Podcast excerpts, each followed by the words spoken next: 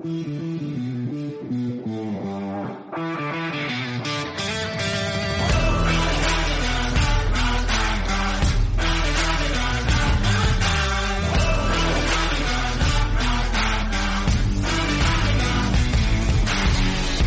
escuchando tu podcast de baloncesto. El del ACB, el de la NBA, el del básquet europeo, el del básquet femenino. Estás escuchando Zona 3-2.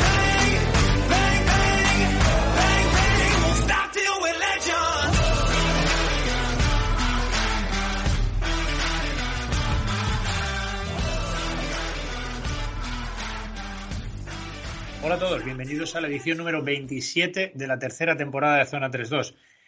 Una edición muy especial, sé que esto lo digo muchas veces, pero es que esta quizá lo es un poquito más y lo es para nosotros. Una edición personal, una edición especial en lo personal, porque es nuestro capítulo número 99 en total, lo que es la víspera de, de nuestro centenario como podcast. No podemos prometer todavía qué, va a ocurrir en ese capítulo 100. Si es que va a ocurrir algo, veremos a ver. Estamos todavía gestionando con los patrocinadores para los premios y los concursos que haremos y todo eso.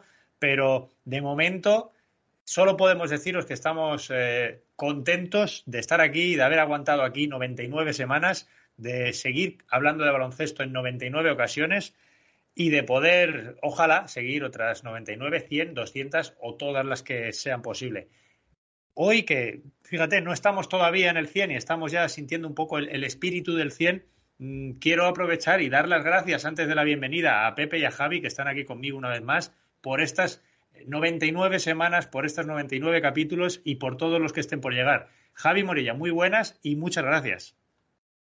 No, muchas gracias a ti por, por hace 99 programas haber empezado esta andadura, ¿no? Este, este proyecto tan, tan interesante y tan, tan, tan divertido para nosotros.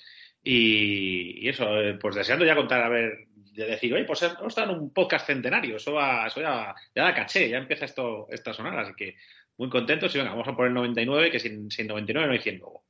Eso es, vamos primero por el 99, ya la semana que viene celebramos. Pepe Kubrick, antes de nada, muchas gracias y bienvenido, ¿cómo estás? Eh, pues muy bien, encantado de estar en el programa 99, número, número realmente bonito, ¿eh? eh no, aunque no se, no se lleva mucho en las camisetas, a ver, Jay Crowder, me acuerdo ahora mismo, pero, pero es un número muy, muy de pionero, de, de Josh Maikan, era el, gran, el, uno de los grandes Mr. Basketball, ¿no? En fin, bueno, 99, pues ya podemos gritar lo de queremos 100, como se gritaba en las, en las canchas españolas cuando se estaban, los equipos estaban en los 90 y pico puntos y, y, y, se quería rebasar esa cifra que es la más bonita en, en, anotación al baloncesto, que por cierto, últimamente llevamos años ya que, gracias a Dios, se están volviendo a esos, a esos números tan exuberantes ofensivamente. Bueno, pues vamos a intentar nosotros eh, estar a la altura. Simplemente decir que allá por el año 99 nació un tal Luka Doncic, un jugador que a esto del baloncesto últimamente nos está dando bastante miga y bastante de qué hablar. Vamos a ver si conseguimos estar a la altura y al nivel. De momento, capítulo 99, vamos a intentar empezar y seguir con la tónica habitual. Pepe, la ACP sigue adelante. Antes de empezar a grabar lo hablábamos. Estamos ahora mismo un poco en un tiempo de tierra de nadie porque estamos todavía lejos del playoff, pero es cierto que no podemos dejar de mirar con tensión, sobre todo la parte de abajo, ¿verdad? Sí, yo ya lo dije la semana pasada, me parece que por abajo está, está chulísimo, ¿no? Pero bueno, es una. Hemos vivido una jornada CB, la vigésimo quinta, que por fin hemos vivido una jornada íntegra. Los nueve partidos que correspondían se han podido jugar. Eh, y es una jornada que nos trae un cambio de líder, por cierto, aunque llevábamos ya semanas diciendo que, eh, aunque el Madrid aparecía primero en la tabla, el porcentaje de victorias del Barcelona era superior. Bueno, pero el Barcelona ahora ya lo ha rebasado también en, en número de victorias y, y bueno, pues el, eh, esto se debe principalmente a los resultados de, esta semana, ¿no? De la derrota del Madrid en casa ante el Manresa. Eh, es la, quinta derrota consecutiva de, del Madrid como anfitrión. Eh, sobre todo con una segunda parte horrible en la que encaja un 34-52, especialmente el tercer cuarto, que, que, es un parcial 16-30. Al final, 75-86, otra vez problemas en el tiro exterior, fatal, 6 de 30, pero es que además, eh, 2 de 17 en la segunda parte, o sea, el, el 6 de 30 ya es malo, es un 20%, pero ese 2 de 17 en la segunda parte habla del hundimiento del Madrid en esa, en esa segunda parte, porque es un porcentaje muy malo y además con un volumen muy alto de lanzamientos.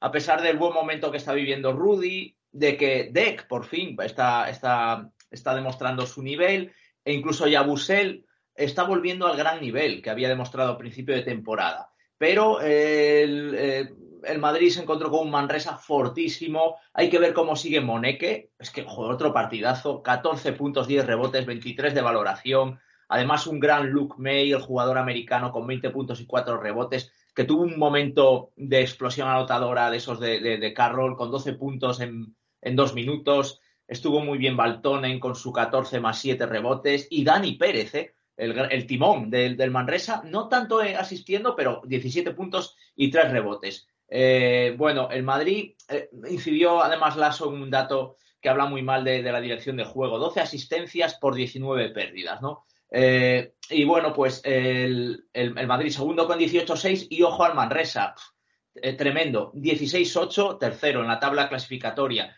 El Barcelona, como decimos, líder, con balance 19-4, ganando fácil al Gran Canaria 98-80 y otra vez, pues un día más en la oficina. Los 12 jugadores anotando y jugando, ojo, al menos 13 minutos. O sea que menuda dosificación tan buena que pudo hacer Jaskevicius, destacando a Brines con 20 puntos y 3 rebotes, 5 de 6 en triples y 24 de, valoración. El Gran Canaria, bueno, sigue en, la lucha por playoffs, pero, se complica un poco. Décimo, balance 11-12. Hay que seguir hablando también del Juventud, ¿eh? que, tampoco pierde comba. Está en la cuarta posición, balance 16-8, que es el mismo que el Manresa. Eh, después de ganar en Sevilla al Betis, que sigue colista con 6-17 de balance. Y ganaron de 11, 66-77. Pero bueno, un partido dominado por el Juventud, salvo el primer cuarto. Eh, y Joel Parra, seguimos hablando de él, no para de crecer en esta ocasión, bueno, súper completo, 13 puntos, 6 rebotes, 2 asistencias, 2 robos y 2 tapones. 22 de valoración y de hecho es su máximo en valoración ACB hasta la fecha. Eh, y el resto de equipos de la zona alta tampoco ceden, porque Valencia, Tenerife y Vasconia ganaron para seguir quinto, sexto y, séptimo respectivamente con una victoria de diferencia cada uno, es decir, 15 Valencia, 14 Tenerife y 13 Vasconia. Eh, Pero para liarlo un poco, cada uno con un número distinto de partidos jugados. Valencia lleva 23 con 15-8, Tenerife 22 con 14-8 y Vasconia 24 con 13-11. Pero Vasconia, muy importante la victoria de este fin de semana en un duelo directo por playoffs al Breogán. Eh, pero bueno, el Breogán ha salvado el averaje. ¿eh? Puede ser importante este averaje por un punto al perder de 5, 89-84. Y el Breogán sigue noveno, 11-12, sigue también en pelea por, por playoffs. Eh, el Tenerife ahonda en la herida del Burgos, le gana 91-78 y vuelve a meter al Burgos en descenso. Ahora mismo el Burgos penúltimo, con balance 7-16. Y el Valencia, pues sufrió muchísimo para ganar al Zaragoza, que venía con, con el interino Alex Durán entrenador, le ganó por dos puntos, 81-79, incluso el jugador del Zaragoza, Jordan Bond, que acabó con 27 puntos, eh, tuvo, un, tuvo un lanzamiento triple sobre la bocina que pudo dar el partido al Zaragoza. Bueno, por otro lado, el Zaragoza después de este partido ha confirmado a Dragan Sakota como nuevo entrenador, un entrenador serbio muy veterano, eh, que nunca ha entrenado en España, por otro lado, y bueno, pues mucha gente le conocerá por ser el padre del jugador Dusan Sakota, que, que sí conoce nuestra liga. Su hijo jugó en Murcia, yo creo que hace un par de temporadas. Eh, y de equipos de arriba, de, playoffs, aparte del Madrid, solo perdió el Murcia, que está octavo con balance 12-10, en un partido loquísimo ante Fuenlabrada. Son dos equipos que juegan mucho al ataque y el marcador final pues lo deja claro, 105-95 con 41 puntos del Fuenlabrada en el último cuarto, pero además 32 de Lucan, o sea, en total 73 puntos entre los dos equipos en ese último cuarto. Es un récord conjunto de anotación de dos equipos en un cuarto.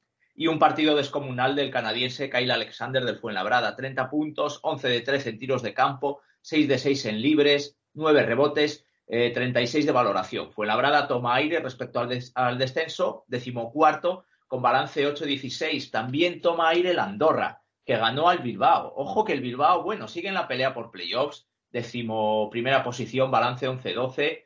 Eh, pero cómo necesitaba esta victoria la Andorra que se pone decimotercero con 8-16. necesitaba también ganar Unicaja, ahora mismo más que para meterse en, pelea de playoffs, para no complicarse con el descenso, por eso una victoria vital en Santiago que les pone decimosegundos con 9-14 y el Obradoiro decimoquinto con balance 8-16. Eh, con ese atasco de nada menos de cuatro equipos con balance 8-16 ahora mismo. Y bueno, gran partido de Brizuela en, este, en esta ocasión con 24 puntos y 5 asistencias y 24 de valoración. Y por cierto, en el Unicaja debutó un chaval de 15 años, Mario Saint Superi, eh, que es malagueño de nacimiento, a pesar del apellido francés, que casi se parece un poco al del autor del Principito, y es el quinto jugador más joven en debutar en, en la Liga Endesa, yo creo. Hay que recordar que el más joven sigue siendo Basala Bagayoko, con 14 años y pico, del Fuenlabrada, ya lo dijimos la, pasada temporada, que es un jugador que, bueno, no se está hablando mucho de él, pero está jugando, está jugando bastante en el, en el Fuenlabrada, para ser un chaval que todavía no ha llegado a los, a los 16 años. Eh, pero bueno, seguiremos la pista de Mario Seinsuperi, base, base de nacionalidad española, como digo, nacido en Málaga. También tenemos que decir que ha habido dos aplazados de la jornada 20. El miércoles 16, un Basconia-Barcelona, que gana el Barcelona 77-96. Qué partidazo hace el Barça y sobre todo la Provítola. Qué contento está la Provítola jugando prácticamente a, de escolta, haciendo su récord de triples. Ocho triples, 8 de 11, solo anotó triples, 24 puntos. Y el jueves, el jueves 17, tuvimos un Juventud 82, Gran Canaria 75. Y por último, para cerrar este bloque, también quiero recordar que tenemos la Copa de la Reina eh, a partir de este jueves, formato final a 8, en La Fonteta, en Valencia, y además televisada por, por Teledeporte. O sea que todo el que quiera seguirla, pues la puede seguir en, abierto por el canal de, televisión española de Teledeporte por favor, todo el mundo atento, que es eh, la Copa de la Reina. ¿eh? Si ya engordamos aquí en su día la Copa del Rey, eh, la Copa de la Reina también es un torneo maravilloso, estupendo y que todos deberíamos seguir y estar atentos a Teledeporte durante este fin de semana. Habíamos eh, acordado antes de empezar a grabar dentro de nuestra reunión de guion pasar un poco por encima de lo que es el bloque ACB porque luego en Europa tenemos bastantes noticias. Pero Javi, te voy a hacer una pregunta de estas de opinión y te voy a poner un poco en un brete porque viendo la clasificación, Pepe nos decía que, que Real Madrid ha vuelto a perder, nos decía quinta derrota seguida como anfitrión y oye, mirando la clasificación, el Real Madrid está igualado en partidos con Manresa y Badalona y dos victorias por encima de estos dos equipos, con un partido más que Valencia, que si Valencia lo gana empataría también con Manresa y Badalona, e incluso Tenerife, dos partidos menos que si los ganara empataría con Manresa y Badalona. Me explico. Ahora mismo, virtualmente el Real Madrid está solo dos partidos por encima de Manresa, Badalona, y si los ganaran, sus partidos pendientes, Valencia, Tenerife y Vasco, no, perdón, Valencia y Tenerife también. Cuatro equipos al acecho de esa segunda plaza. ¿Qué? Y aquí viene mi pregunta. ¿Debería el Real Madrid ver peligrar? ¿Tú ahora mismo ves que, que en medio de la crisis en la que están los de Lasso, esa segunda plaza, cuando el colchón es de dos partidos, podría estar en el alambre? Es una pregunta donde el contexto es fundamental. Eh, si estamos viendo la, la increíble por, por totalmente sorprendente y, que va contra, contra la naturaleza, contra la racha de, cinco derrotas consecutivas a domicilio en, casa del, Real Madrid, pues la respuesta es, pues sí, sí podría no peligrar.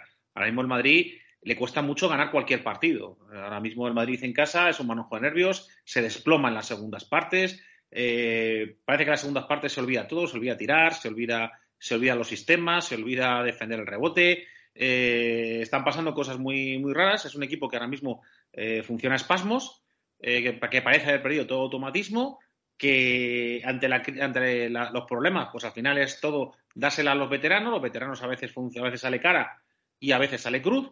Y ahora mismo la, dependerá más bien de la regularidad de los que vienen por detrás que de que el Madrid em, pueda asentar su, su ritmo el ritmo de paquidermo que le, caracterizaba todos estos años, ¿no? De, arrasando eh, en España sin mayores problemas y con amplísimas eh, ventajas en la clasificación. No es así este año. Eh, dos partidos son, son bastante, aunque no, aunque no suficientes para que el ASO pueda, pueda relajarse. El Madrid tiene que empezar a ganar en, en ACB y tiene que empezar a ganar ya, porque si no las dudas cada vez van a ser más importantes, los de atrás se lo van a creer más y oye, es una segunda, una segunda posición es muy, muy golosa, muy golosa de cara a poder llegarse a una final. eh, cosa que algunos de los jugadores de los equipos que ven por detrás estoy seguro que, se les ponen los ojos golosones de poder pensar en llegar a una final contra el Barcelona y de, eso va a depender, de que el Madrid recupere un poco su senda, que todo el mundo está diciendo, bueno, pues terminará ya la crisis, terminará ya la crisis. De momento la crisis en ACB sigue abierta, sobrevive el, Madrid en Euroliga gracias a, eh, no sabemos muy bien por qué hay tanta diferencia, ¿no? En, Euroliga sí se está ganando, en, en, ACB no.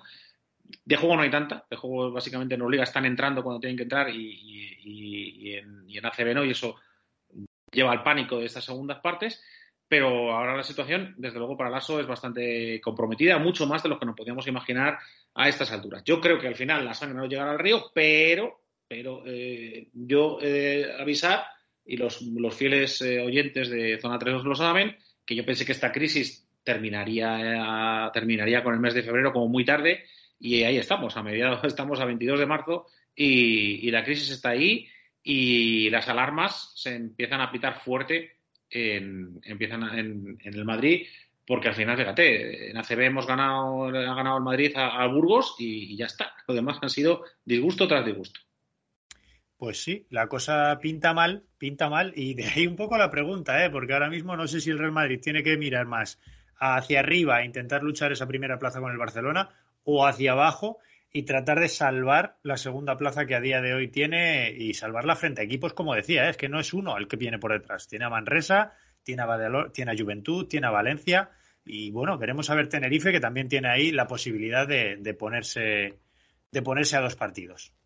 ¿Cómo se nota que eres profesor? Porque me has, perfilado la pregunta para que, para que pueda sacar buena nota, para que pueda aprobar. Claro, si me lo planteas así, clarísimo. O sea, el Madrid tiene que mirar para abajo. El Madrid ahora, su objetivo es mantener la segunda plaza. La primera plaza de Barcelona es absolutamente inasumible en lo que queda de competición, como está el Barcelona y como está el Madrid, que ahora mismo son eh, planos totalmente en dirección, en dirección con direcciones opuestas. el Barcelona va para arriba, las rotaciones van perfectas, como bien ha comentado Pepe, todos los jugadores están contribuyendo el ACB, en lugar de ser una fatiga, es un, es un banco de pruebas para otorgar minutos y para, dar descansos. Y el Madrid es todo lo contrario. El Madrid es un dolor de muelas, hay que poner, se acaba siempre con sufrimiento, se acaba siempre sprintando, tienes que poner a los veteranos más tiempo necesario, desgastándolos física y mentalmente. El otro día creo que Jules tenía un agotamiento mental bastante evidente y aún así eh, siguió recurriendo a él. Así que sí, el Madrid lo mejor que puede hacer ahora es intentar salvar la segunda plaza que luego ya sabemos lo que son los playoffs y, ya saber qué pasa, ver si lesiones, estados de forma,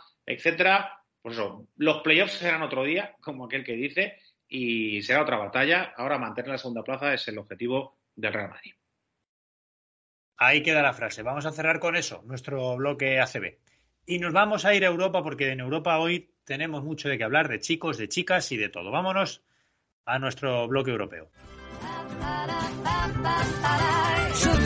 L'amour, la joie, de la bonne humeur. Ce n'est pas votre argent qui fera mon bonheur. Moi je veux crever la main sur le cœur.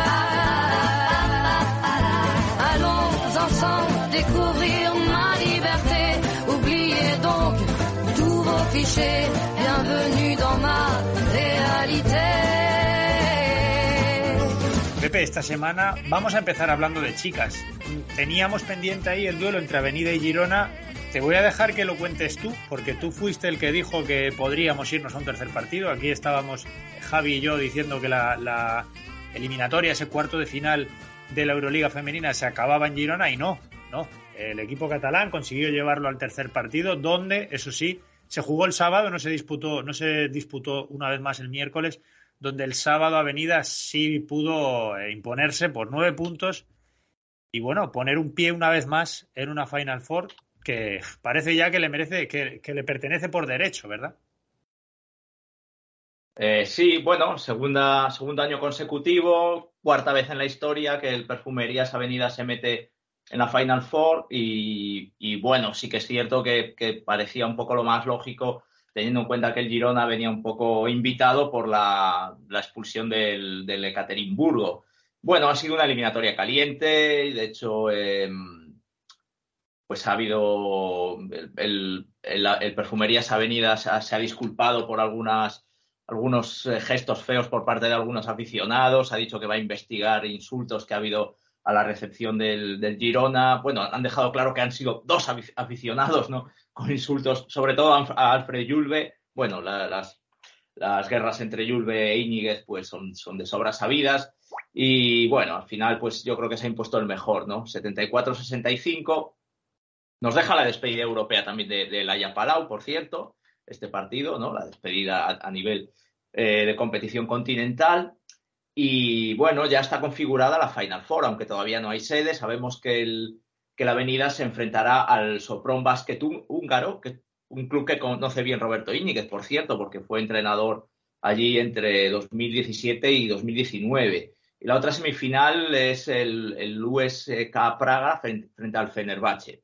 Eh, bueno, sabíamos que íbamos a tener un representante español en la, en la Final Four de esta Euroliga. Lo que sí tenemos que dar también es una mala noticia porque en la Eurocup eh, el vigente campeón, el Valencia, pues se ha quedado se ha quedado fuera, ha caído en cuartos y no va a poder eh, reeditar el título que ganó en buena lid la pasada temporada. En este enfrentamiento a, ida y vuelta frente al, al Reyer Venecia, el que ha sido, por cierto, su rival en Eurocup en, liga regular esta semana, en, la Eurocup masculina, pues eh, cayeron en Venecia por ocho puntos, mientras que habían ganado en, casa por cuatro, con lo cual, pues, eh, bueno, pues tenemos una buena noticia, que sabíamos que, le íbamos a tener de todas, todas, con un representante en la, en la Final Four de la Euroliga y una mala con la eliminación del Valencia.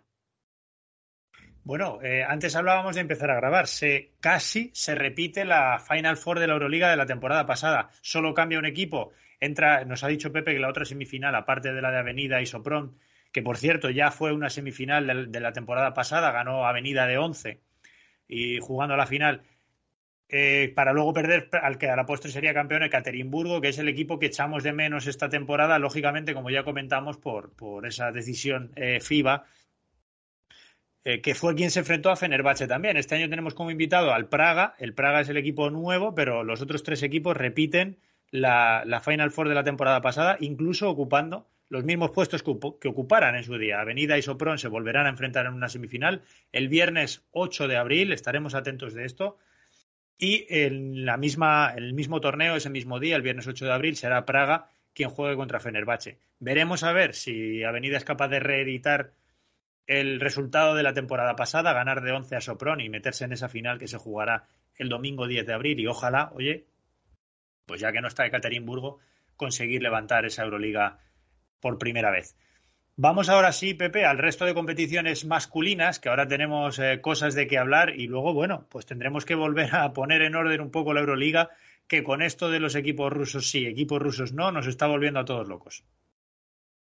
Sí, pues empezamos como siempre por la Basketball Champions League, donde, pues, ¿quién nos lo iba a decir? Pero el Manresa es el único que se la juega esta semana. Con lo bien que lo, que, que lo ha hecho el Manresa durante toda la temporada eh, en la Basketball Champions League, pues bueno, ha perdido en Turquía con el Darusafaka 89-84 y esto le deja mm, de cara al último partido que lo juega hoy mismo, dentro de una hora prácticamente, o sea, hoy martes 22 a las ocho y media, recibe al, al Tofas, eh, al Tofas Bursa de Turquía, y es una final, una final en el No Con Ghost.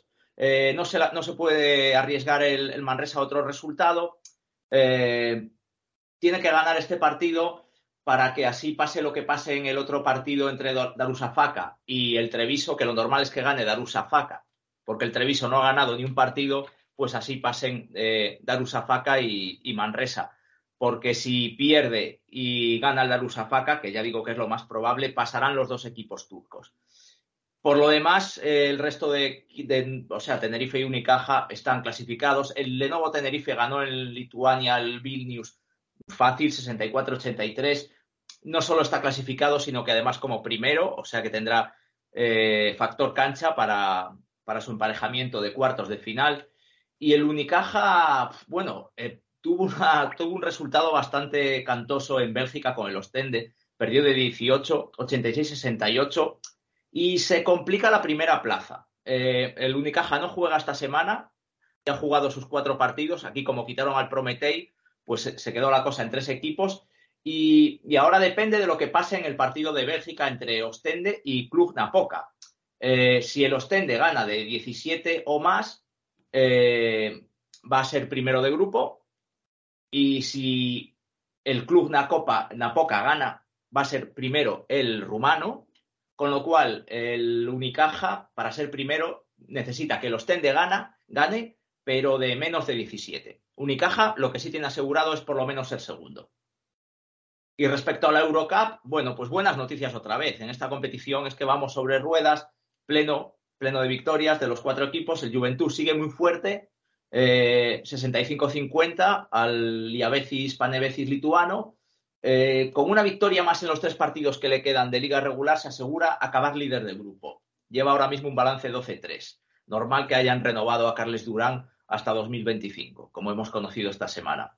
En este grupo A también Andorra ha ganado en Turquía al Turk Telecom 76-83. Y en el grupo B, pues victoria del Gran Canaria en, Alemania, en Ulm, 93-94, con Slaughter anotando la canasta decisiva para seguir líderes de su grupo, con 11-4, empatados, por cierto, con el otro español, con el Valencia, que ganó 86-80, aquí sí, al Reyer Venecia, lo que no pudieron hacer las chicas. Bueno, que sí las ganaron de, de 4, pero luego perdieron de 8.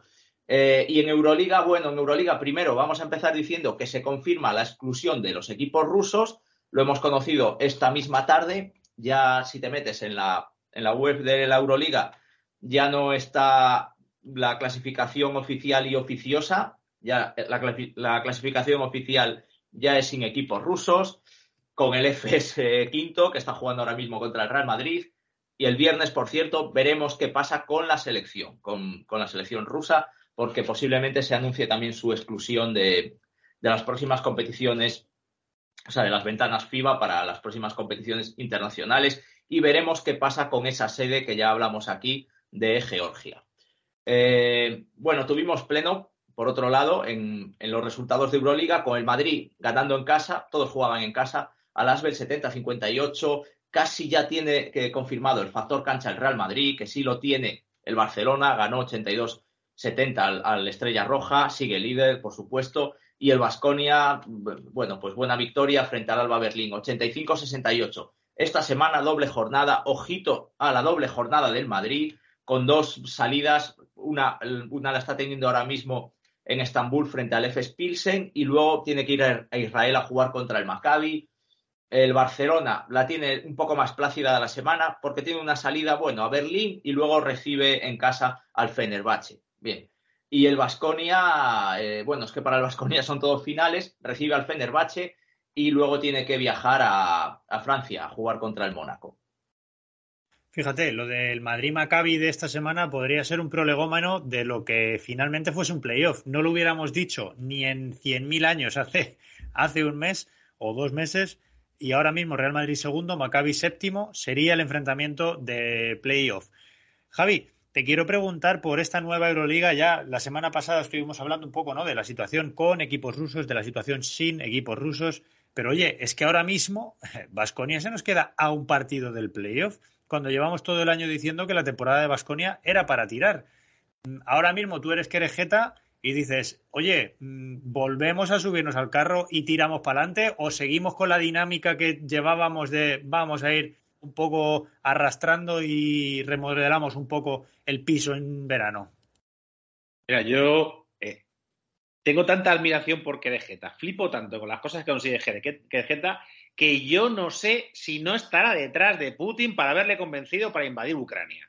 O sea, yo de Querejeta me espero cualquier cosa y esto no lo descarto en absoluto porque carambolas, un equipo desahuciado, no, lo siguiente en Europa, entre que han desaparecido esos tres equipos y que sus derrotas contra ellos han dejado de contar, pues tenemos a un Vasconia que, dices tú, pues claro que me iba a por todas, a por todas, porque un playoff un playoff de, Euroliga es un playoff de Euroliga, eh, eso da caché, eso da, eso da, eso da prestigio, eso te sirve para consolidar proyectos. Eh, los jugadores que ya se hacen un playoff de Euroliga ya tienen veteranía, los entrenadores ya tienen ahí ya su ya tienen ahí su bautismo de fuego, su, su experiencia acumulada, así que sí, sí, yo me iba a tope y, seguiría apostando por, por, ver, ver a ver qué sacan y si lo sacan, pues oye, pues eh, significa que, había unas bases mejores de lo que podíamos pensar hace dos semanas y que los cambios y, volantazos pues han surtido, han surtido efecto. Así que mm, verdaderamente eh, yo supongo que Querejeta estará pues, muy muy contento y afilando los dientes de que a lo mejor consigue colocar a un equipo que era un desecho de tienta hace tres meses, pues está a, un partidito de meterse en todo un playoff de, de, Euroliga en una temporada rara por circunstancias extremas, pero bueno, Querejeta de eso sabe un montón y si alguien ha sabido moverse siempre siempre por despachos y conseguir milagros Así que no descarto, no descarto que haya estado detrás de, la decisión de Putin de invadir Ucrania. Lo tiene difícil Vasconia, ¿eh? porque le quedan dos partidos. Si no, si no estoy mirando mal el calendario, le quedan dos, efectivamente. Mónaco, precisamente rival directo, y Zalgiris. Sus dos últimas jornadas serían contra Unix y CSK, precisamente dos equipos que no, que no van a disputar esos partidos. Le quedan dos partidos, como digo, y de los equipos que tiene por delante, Mm, Estrella Roja le quedan tres y a Mónaco también le quedan tres, entre ellos uno contra Vasconia. Aún así, oye, eh, lo de soñar en Vasconia ahora mismo es posible. Pepe, hablando de Vasconia y viendo el calendario, te voy a leer también el calendario de Madrid y Barça, aunque lo del Barça parece bastante claro que será eh, primero. Me gustaría que me dijeras si lo ves tan fácil cuando te lea el calendario y sobre todo si ves al Madrid aguantando segundo o si tiene que empezar a preocuparse por Olympiacos o Milán que vienen por detrás. Te he leído el calendario de Basconia, si quieres, eh, dime si le ves opciones de meterse en playoff. Como digo, le quedan Mónaco y Zalgiris. A Real Madrid le queda el partido que está jugando ahora contra el EFES, al descanso va ganando de 7. Le queda Maccabi fuera, le queda Panathinaikos fuera y termina en casa con el Bayern. Es decir, al Madrid le quedan tres partidos y medio junto con este que está disputando ahora. Al Barcelona, por su parte, le quedan también tres jornadas, recibe al Fenerbahce, visita a Olympiacos y termina recibiendo a Maccabi.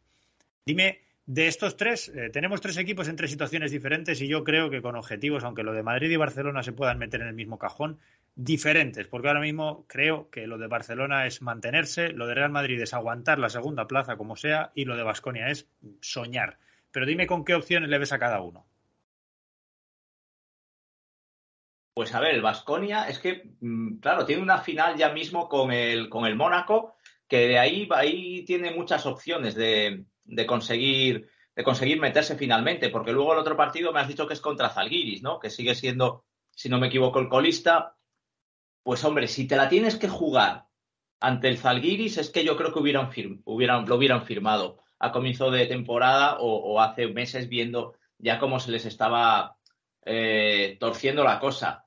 Em, y a ver, el, Barcelona yo creo que va a amarrar esa primera plaza porque es que las sensaciones que está dejando el Barcelona ahora mismo es de, rodillo, de, totalmente. O sea, están al nivel, a un nivel espectacular.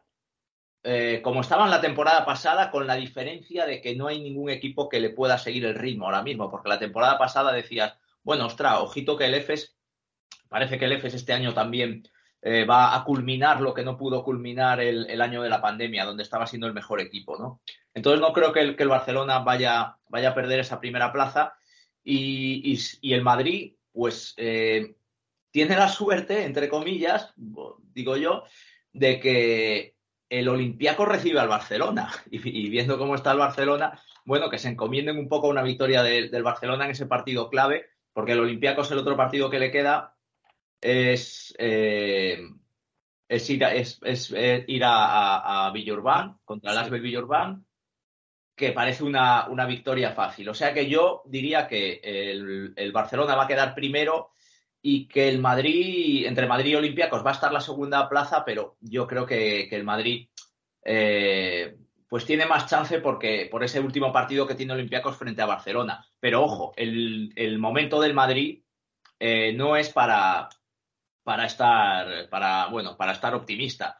De momento está ganando en Estambul, como has dicho, 44-51, pero ojo, porque al Madrid le estamos viendo precisamente que se desploma mucho en las segundas partes, que se le hacen los partidos largos. Ha, anotado 51 puntos al descanso eh, en Estambul al EFES, que el EFES, aunque no está haciendo una gran temporada, en casa está muy fuerte. Me parece que el balance es 10-3, o sea que me parece que está haciendo un gran partido el Madrid ahora mismo con 51 puntos al descanso. Pero repito, las segundas partes del Madrid estamos viendo esta temporada que, se hunde. O sea que vamos a ver lo que pasa. Desde luego, si, si saca de este partido en Bull, yo creo que también podemos ya casi hablar de, Barcelona y Madrid cerrando esas dos primeras plazas.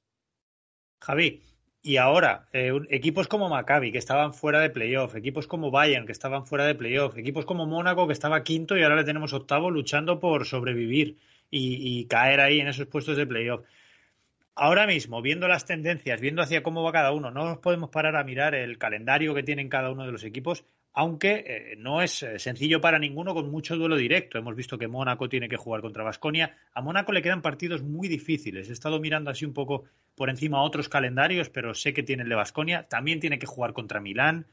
En fin, eh, ahora mismo la cosa, la cosa está complicada. Pero claro, esto nos deja a Fenerbahce casi, casi fuera. Sin embargo, matemáticamente todavía podría ser octavo. Tú ahora mismo, si fueras el Barcelona o el Real Madrid incluso, estarías un poco frotándote las manos viendo cómo los de abajo se tienen que literalmente pelear entre ellos para, para meterse ahí. Y te quiero preguntar si el, la, voy a entrecomillar lo del playoff más sencillo de lo habitual, porque un playoff nunca es sencillo, pero lo normal es que en playoff pues haya un Real Madrid Fs como el año pasado, o que el Barcelona sufra incluso contra el Bayern, que, que ya vimos la temporada pasada, pero equipos que no están acostumbrados a disputar un playoff, ahora mismo tú lo piensas y dices, esto es un año que tengo una cosa un poco más facilita, o es un caramelo envenenado que se te meta, pues eso, un Fenerbahce octavo, que se te meta un Maccabi séptimo, o que incluso Vasconia tenga ese golpe de suerte y acabe octavo también. Y equipos que no están acostumbrados a jugar en playoff y que no tienen nada que perder, se te metan ahí y te compliquen un poco una eliminatoria que tú creías que iba a ser más sencilla. A priori, yo soy de los que piensa que siempre es peor un equipo, eh, un equipo con tradición y pozo y experiencia eh, en playoff es peor que un equipo, y aunque esté en mal momento, estamos hablando de un Fenerbahce, por ejemplo, es peor encontrarte lo que quizás un equipo eh, joven, más inexperto, que, que oye, ha hecho una buena temporada y tiene su premio en llegar a playoff. Mi opinión, y creo que la historia respalda que, al final estos viejos eh, ¿no? Estos, estos equipos que están ahí, que llegan ahí arrastrándose de mala manera, eh, entre lesiones, malas formas, despidos de entrenadores, etcétera, luego llegan a, playoff y te dan, te dan sustos, te dan disgustos y te hacen pasarlo mal, ¿no? Eh, no tenemos más que pensar, por ejemplo, el, el, dramático playoff que, que, que, representaron la temporada pasada eh, EFES y, Real Madrid, que, es el partido que está jugando ahora mismo, eh, casualmente, que fue que parecía un caramelo en teoría, porque el Madrid había acabado séptimo pidiendo la hora, eh, el equipo destrozado por lesiones, sin base, sin nada, y, madre mía, estuvo, estuvo a un minuto de, clasificar al Madrid para la Final Four en lugar del todopoderoso EFES, tan poderoso que de hecho fue el campeón y con dos y con los dos mejores jugadores del continente eh, en sus filas, por lo menos en el backcourt seguro. Así que no, no estoy diciendo que el Fenerbahce sea el Madrid de, este año, ni muchísimo menos, pero yo como si fuese GM, si fuese, si fuese dirigente de baloncesto, pues siempre preferiría un, equipo jovencito, un proyecto joven, que tenga ganas, que tenga ilusión, que eso está muy bien, pero que, al final muchas veces se dan con, por satisfechos con llegar y la motivación pues es la de hacer algo bueno, pero no tienen encima pues ese, ese, ese colmillo retorcido, ese saber enfrentar el pánico y el que te entra en una eliminatoria decisiva de, de playoff europeo, que eso, pues un equipo, eh, pues por ejemplo, un, Mónaco, por ejemplo, pues no lo va a tener, no lo va a tener, y por muy bien que, llegue, que, va a llegar para empezar con el disgusto de, haberse visto hasta la, séptima octava posición por culpa de lo de los rusos, si se mete al final, pues, pues no va a tener esa, ese, ese pozo y ese, esa tranquilidad, esa frialdad, ese coolness under fire ¿no? que, te va a dar eh, el evitar el pánico cuando la eliminatoria o el partido se te ponga cuesta arriba.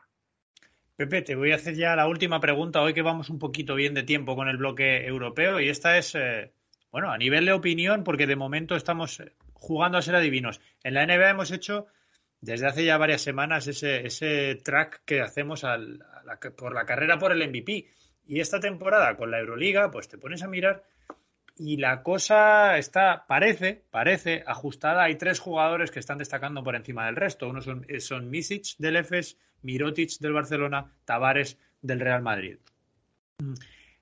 Esta temporada, la sensación que da, en, eh, como se suele decir, ¿no? en los mentideros, todo el que habla de Euroliga, todos los expertos, y entre comillas los expertos que hablan de Euroliga, eh, dan como candidato número uno a Nicola Mirotic como, como MVP de esta temporada. Es cierto que, que Mirotic está entre los primeros en prácticamente todas las clasificaciones, es el jugador que más está eh, promediando en, rating, en, valoración por partido. Misic es el máximo anotador, Mirotic es el segundo.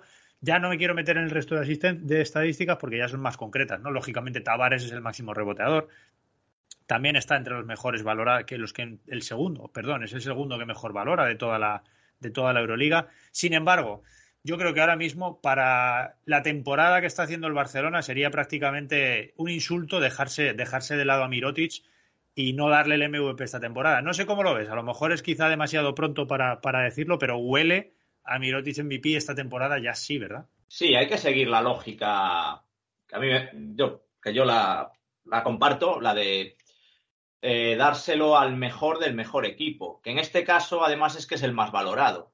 Es una, sí que es cierto que es una lucha muy, enconada con Tavares, eh, eh, están promediando más o menos lo mismo, 20,3 Mirotic por 20 de Tavares, pero si finalmente, como parece que va a ser así, el, Barcelona queda primero, pues creo que, lo justo es dárselo a Mirotic, que además posiblemente esté, esté promediando esta valoración jugando menos minutos que, que, Tavares por partido, ¿no? Eso habría que verlo, pero bueno, viendo lo bien que, lo, lo cómodo, digamos, ¿no? entre comillas, que está, que, está resultando en la temporada para el Barcelona, está pudiendo dosificar muy bien eh, eh, a sus jugadores. Aunque también es cierto que Tavares, y creo que se está notando, tiene ahora muy buen backup con, con Poirier y también eh, Lasso está, le está dosificando bien. Pero es una lógica que me parece impepinable. El, mejor del mejor equipo, ¿no?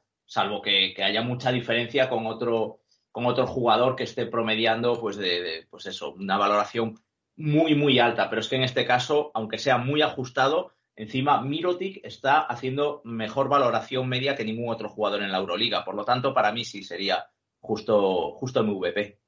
Bueno, veremos a ver porque para eso queda poco ya. Con esto vamos a cerrar nuestro bloque Europa y tenemos que marcharnos a la NBA que se empiezan ya a cerrar y a sacar las calculadoras y a cerrar cosas. Empezamos a ver cosas que, de las que vamos a tener que comentar dentro de un ratito. Vámonos a la NBA.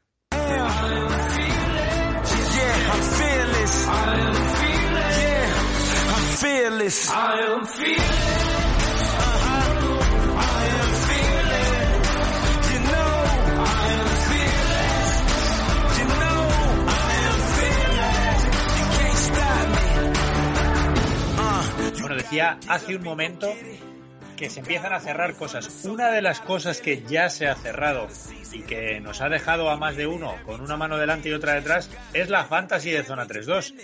Eh, dentro del análisis le vamos a dedicar hoy el número 5 de nuestro Power Ranking. Sabéis que nosotros mm, le dedicamos el 5 a la gente que está un poquito fría y que las cosas están yendo un poquito mal. Bueno, pues dado el alto porcentaje de eh, responsables de zona 3-2 que se han quedado fuera del playoff de, la fantasy, podemos decir que somos los más fríos del lugar ahora mismo. Javi Morilla, tú no juegas playoff, yo no juego playoff. Tenemos a Pepe Kubrick como único representante de este, de este podcast ahí en, el playoff de nuestra fantasy.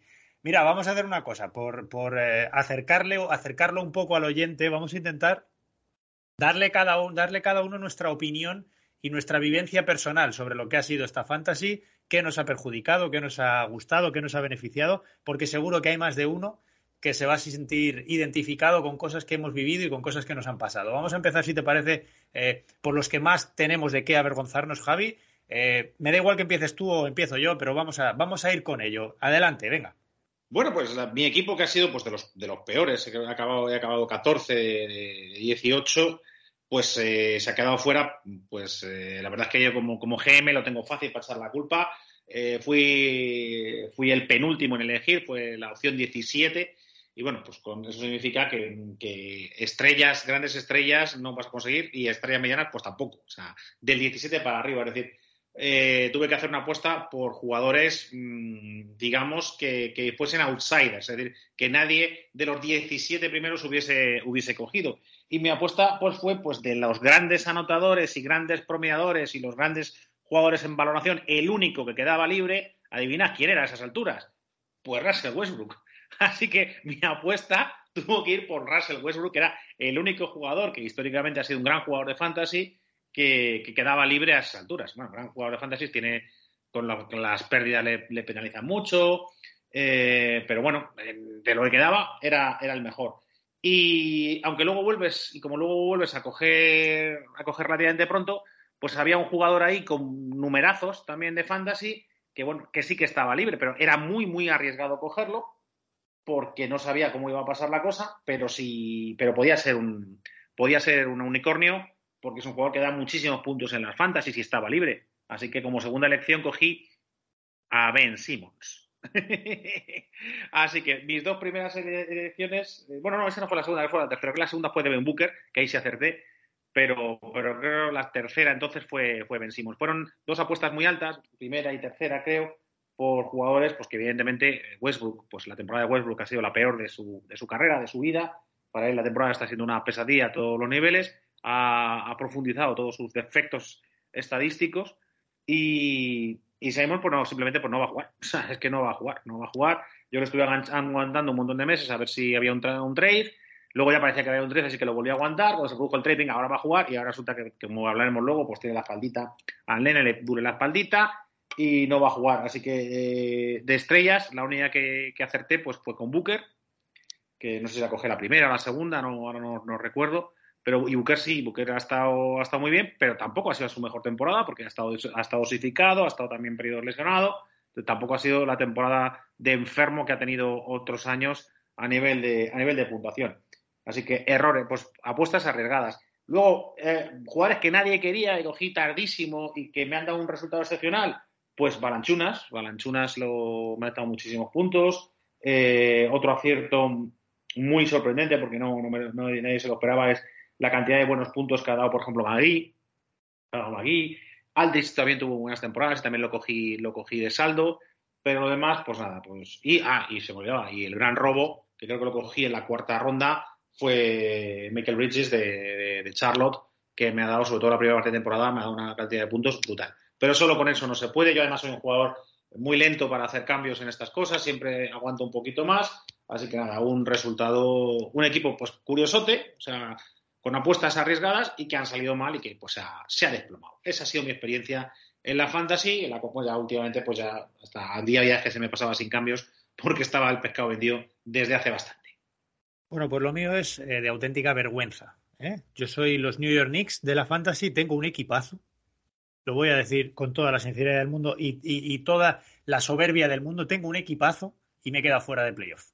No, no sé qué me ha pasado, porque además yo era de los que hacían las, las alineaciones y no sé qué me ha pasado. De hecho, voy a contar la historia. Eh, en la última jornada, Javi, hemos jugado tú y yo. El domingo por la tarde íbamos 7-2, te iba ganando 7-2. Me remontaste un punto, una estadística y hemos acabado 6-3. Bueno, pues yo me he quedado fuera del playoff por medio punto. Ese punto que me remontó Javi es el que me ha dejado a mí fuera de playoff. Y voy a decir, fuera de playoff con un equipo con Jordan Clarkson, Seth Curry, Matisse Taibul, eh, Rudy Gobert, Kevin Durant, Jamoran, Michael Beasley, Malik Beasley, perdón, eh, Cameron Johnson, Nico Batum, esos los últimos. Yo tengo un auténtico equipazo. ¿Qué me falta? No lo sé. No lo sé. Soy muy malo. Soy muy malo. Y no me da vergüenza decirlo. Es absolutamente desastroso que un equipo como este no esté jugando este, este playoff. ¿Qué me ha pasado en estas últimas semanas? Bueno, yo no iba tan mal. La lesión de Durant me hizo un agujero terrible. Se recupera Durant y se lesiona eh, Jay Morant. Me hizo otro agujero terrible. Pero no es excusa, no es excusa. Yo tengo un muy buen equipo y no sé por qué no he conseguido meterme en playoff. Mi, mi keeper para la temporada que viene es Kevin Durant, pero estoy pensando cambiarlo que no sé si podré todavía, ahora preguntamos al comisionado, y quedarme con, con Jay Moran, que de momento parece que tendrá más salud. Además, hace poco Kevin Durant ha dicho que Jay Moran es eh, carne de, Hall of Fame, así que oye, mm, tendremos que hacerle caso al capitán del equipo dando el relevo a la siguiente generación. Pero bueno, mi experiencia con la fantasy es esa. Empecé muy bien, me fui desinflando. La lesión de Durán me hizo un agujero terrible que se unió a la de Jay Morán después. Y el, drama máximo es que en la última noche de la liga regular, mi querido amigo Javi Morilla me dejó fuera del playoff. Javi, no hay rencor, ¿eh? lo digo con, con, total sinceridad. Te querré lo mismo de siempre y te prometo que el sábado tu hijo va a jugar pero este fin de semana mm, me quedé fuera de playoff por medio punto que me remontó Javi en la noche del domingo. Fijaos eh, la experiencia. Eh, lo peor es que el fin de semana no hice las alineaciones, o sea, ahí se lo quedó sé, un spot. Lo sé, eso me duele más todavía. Es que, bueno, no, ya, no, lo siento, o sea, es que de verdad que, que no, no, no ya, ya, ya, el, ya el fin de semana estaba eso con 7-2 y ya se me olvidó, ya ni, yo creo que desde el viernes no, no movía nada, no había un cambio. Y me estoy dando cuenta que me había dejado un spot sin colocar, o sea, tenía un jugador menos y todo, y jugando un lesionado, o sea, un desastre, un desastre. No sé, no sé qué, qué, en cuál te remontaría, pero la verdad es que sí que ha sido mala suerte, sí. Tú tranquilo, Javi, que no hay rencor. El sábado a tu hijo le voy a poner igualmente. Pepe, bueno, vamos pero dejemos claro que no, que no hizo la, la, la, última alineación porque se le pasó, no porque quisiera favorecer a. No, no, no, al revés. Sí, seguro, sí, yo creo que es que hasta en pérdidas le iba ganando. Claro. A lo mejor son las pérdidas las que me acabo remontando. Porque cuando, claro, cuando, cuando vas, mm, no, no, haces alineaciones es fácil ganar la estadística de pérdidas. Pero yo creo que, eh, pues puede ser que fuera esa, ¿eh? Torpe yo, torpe yo. A lo mejor tendría que haber hecho que se sentara alguno para no perder muchos balones. En fin, Pepe, tú que eres el gran triunfador de este podcast, cuéntanos tu experiencia con esta fantasy. Pues, hombre, yo estoy muy contento, la verdad, en general, por mi, por mi participación en, en lo que es el fantasy en general este año, de momento, en, las tres ligas en las que he participado. Dejadme que, que comente un poco las otras dos. Eh, porque, bueno, de tres me, me, he clasificado para dos, para playoffs, ¿no? Y me duele mucho quedarme fuera de, de, otra, de otra, de la que me he quedado fuera, para mí con el mejor equipo de, los tres que tengo. Es una liga, además, en la que no hay injury slot, ¿no? Con lo cual no te la puedes, no te la puedes jugar a quedarte con jugadores lesionados. Bueno, puedes, si quieres, ¿no? Eso cada uno hace sus cálculos. Con lo cual es un, un, roster que además lo fui reforzando eh, bastante bien, ¿eh? Y, y, y, sobre todo, bueno, es que era, era una, un roster que las últimas, las últimas jornadas me iba, mm, vamos, casi ni lo miraba porque era éxito seguro. Gané eh, las últimas semanas muy bien, pero me castigó eh, el mal comienzo, ¿no? Y, y, te hablo de un equipo, tú hablas de tu equipazo en, en, nuestra liga. Fíjate, yo te hablo de un equipo en el que tenía a Doncic, a Jim Morant, a Steven Adams, eh, a Sadik Bey, eh, luego ya uh, que he ido consiguiendo a Kevin Love, eh, a Hal Horford, a Christian Wood. O sea, un auténtico equipazo, a Buddy Hill. Y me he quedado fuera con este equipo. Y, y era para mí mi mejor equipo de las tres ligas en, en, las que estaba. Pero me castigó el mal comienzo de temporada, el mal comienzo de temporada de Doncic, muchas ausencias también de Doncic y Morant en algún momento dado. Y al final con este equipazo me he quedado fuera. Luego estoy en la de Jugones, que es una liga que, tiene divisiones. Me he metido ahí séptimo, pero creo que no voy a pasar de la primera fase porque es una liga en la que los dos primeros clasificados eh, han estado muy fuertes. Estoy jugando contra el segundo y no creo que pase. Eh, recupero a Chris Paul en esta liga, espero esta semana, porque se habla de que Chris Paul puede volver esta semana. A lo mejor vuelve muy a finales, no lo sé. Lo veo muy complicado, ¿no? Eh, en esa. En esa liga en la que mi gran baza es, es Antetokounmpo. Y vamos a la, nuestra. Y la nuestra, pues para mí estoy contentísimo porque con un equipo muy apañadito, creo que lo he hecho muy bien, la verdad. O sea, me he movido en, en labores de management de una manera muy buena. Y fíjate, es que partía como el decimocuarto en el draft. Y estoy repasando ahora el roster y veo que es que solo tengo cuatro jugadores del, del draft. O sea, el 25%. Y ojo, uno de ellos lo había tradeado y, lo volví a pescar. o sea que realmente serían tres. Solo confié en tres del primer equipo, ¿no? Entonces aquí, bueno, se demuestra, para empezar también, que hay que tener una pizca de suerte de que los jugadores te lleguen sanos eh, a los momentos decisivos. Y aquí, en este sentido, con un equipo muy apañadito, creo que puedo pasar de primera ronda. Eh, segunda ya, muy difícil. Que muy difícil que llegue a la final porque es que el equipo que tengo es muy apañadito. Pero bueno, estoy jugando contra el quinto, que es un equipo también apañadito, perdón, contra el cuarto, yo he quedado quinto, contra un equipo que es un poco apañadito como el mío, somos así un poco similares. Y, bueno, tiene algún lesionado a Diallo de Detroit, pero bueno, tengo confianza. Pero eh, eh, si hablo de mi temporada, hay que reconocer que he hecho mucho movimiento, que he sido un poco trilero también. O sea, aquí hay que ser un poco trilero. He animado mucho el mercado, he lanzado trades a, diestro y siniestro y estoy repasando ahora la historia de los, de los trades en nuestra liga. Solo ha habido cuatro trades y en los cuatro he estado yo implicado. Empecé eh, tradeando a, a Jared, eh, perdón, a PJ Washington, que fue apuesta del draft porque me parecía que era un jugador que tenía que progresar, pero empezó la temporada muy mal. Lo, lo tradeé por Jared Vanderbilt y bueno, pues eh, al manager Lacreme. Y este, este, este manager pues se cansó de PJ Washington también y yo lo, pillé luego de free agent. Y al final, bueno, PJ Washington está acabando la temporada bastante bien, con lo cual ahí me, salió bien la apuesta. Volvió, volvió a mí como un boomerang.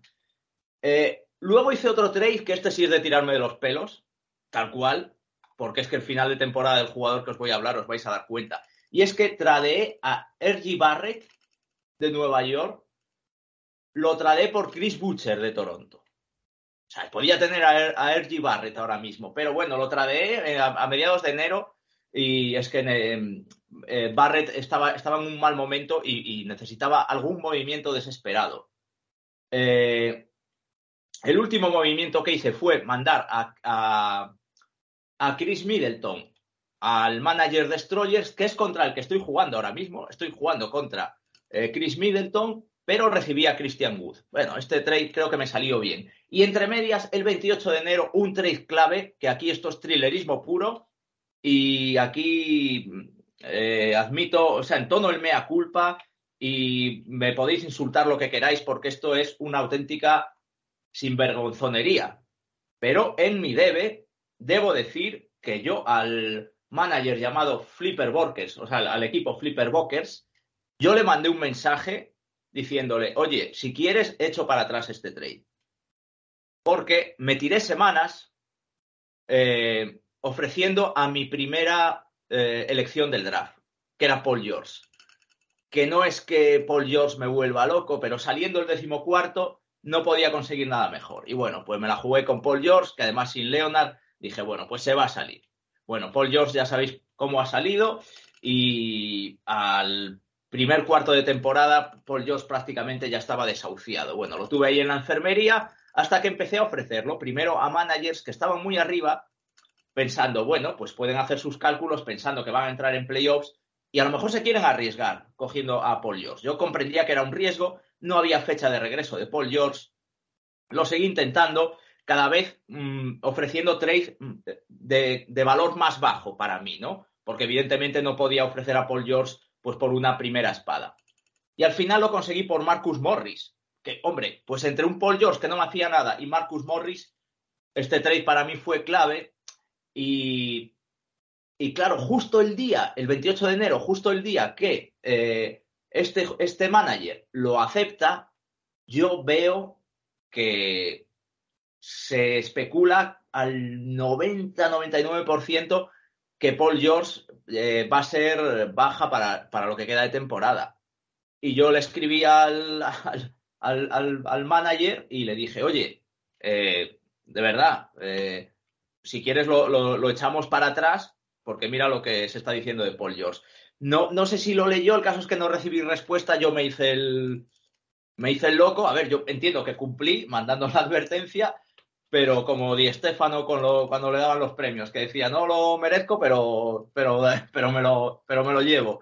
Y dije, bueno, pues para adelante. No sé si, hubiera, si me hubiera podido clasificar para playoffs manteniendo a, Paul George. Y al final, pues he conseguido acabar con una plantilla bastante sana, sin ser una gran plantilla, pero que me ha permitido para sumar en las últimas semanas y para seguir sumando en, esta, que, que la ha empezado muy bien. Y la plantilla pues como os digo, no, no, es, no es nada especial. Si es que solo mantengo a Ayton, que fue mi, mi número 2 del draft, a, a, Lowry, que fue mi número 4. Y bueno, eh, es que las últimas elecciones me deshice de todas. Hice alguna apuesta arriesgada tipo R.G. Hampton de Orlando.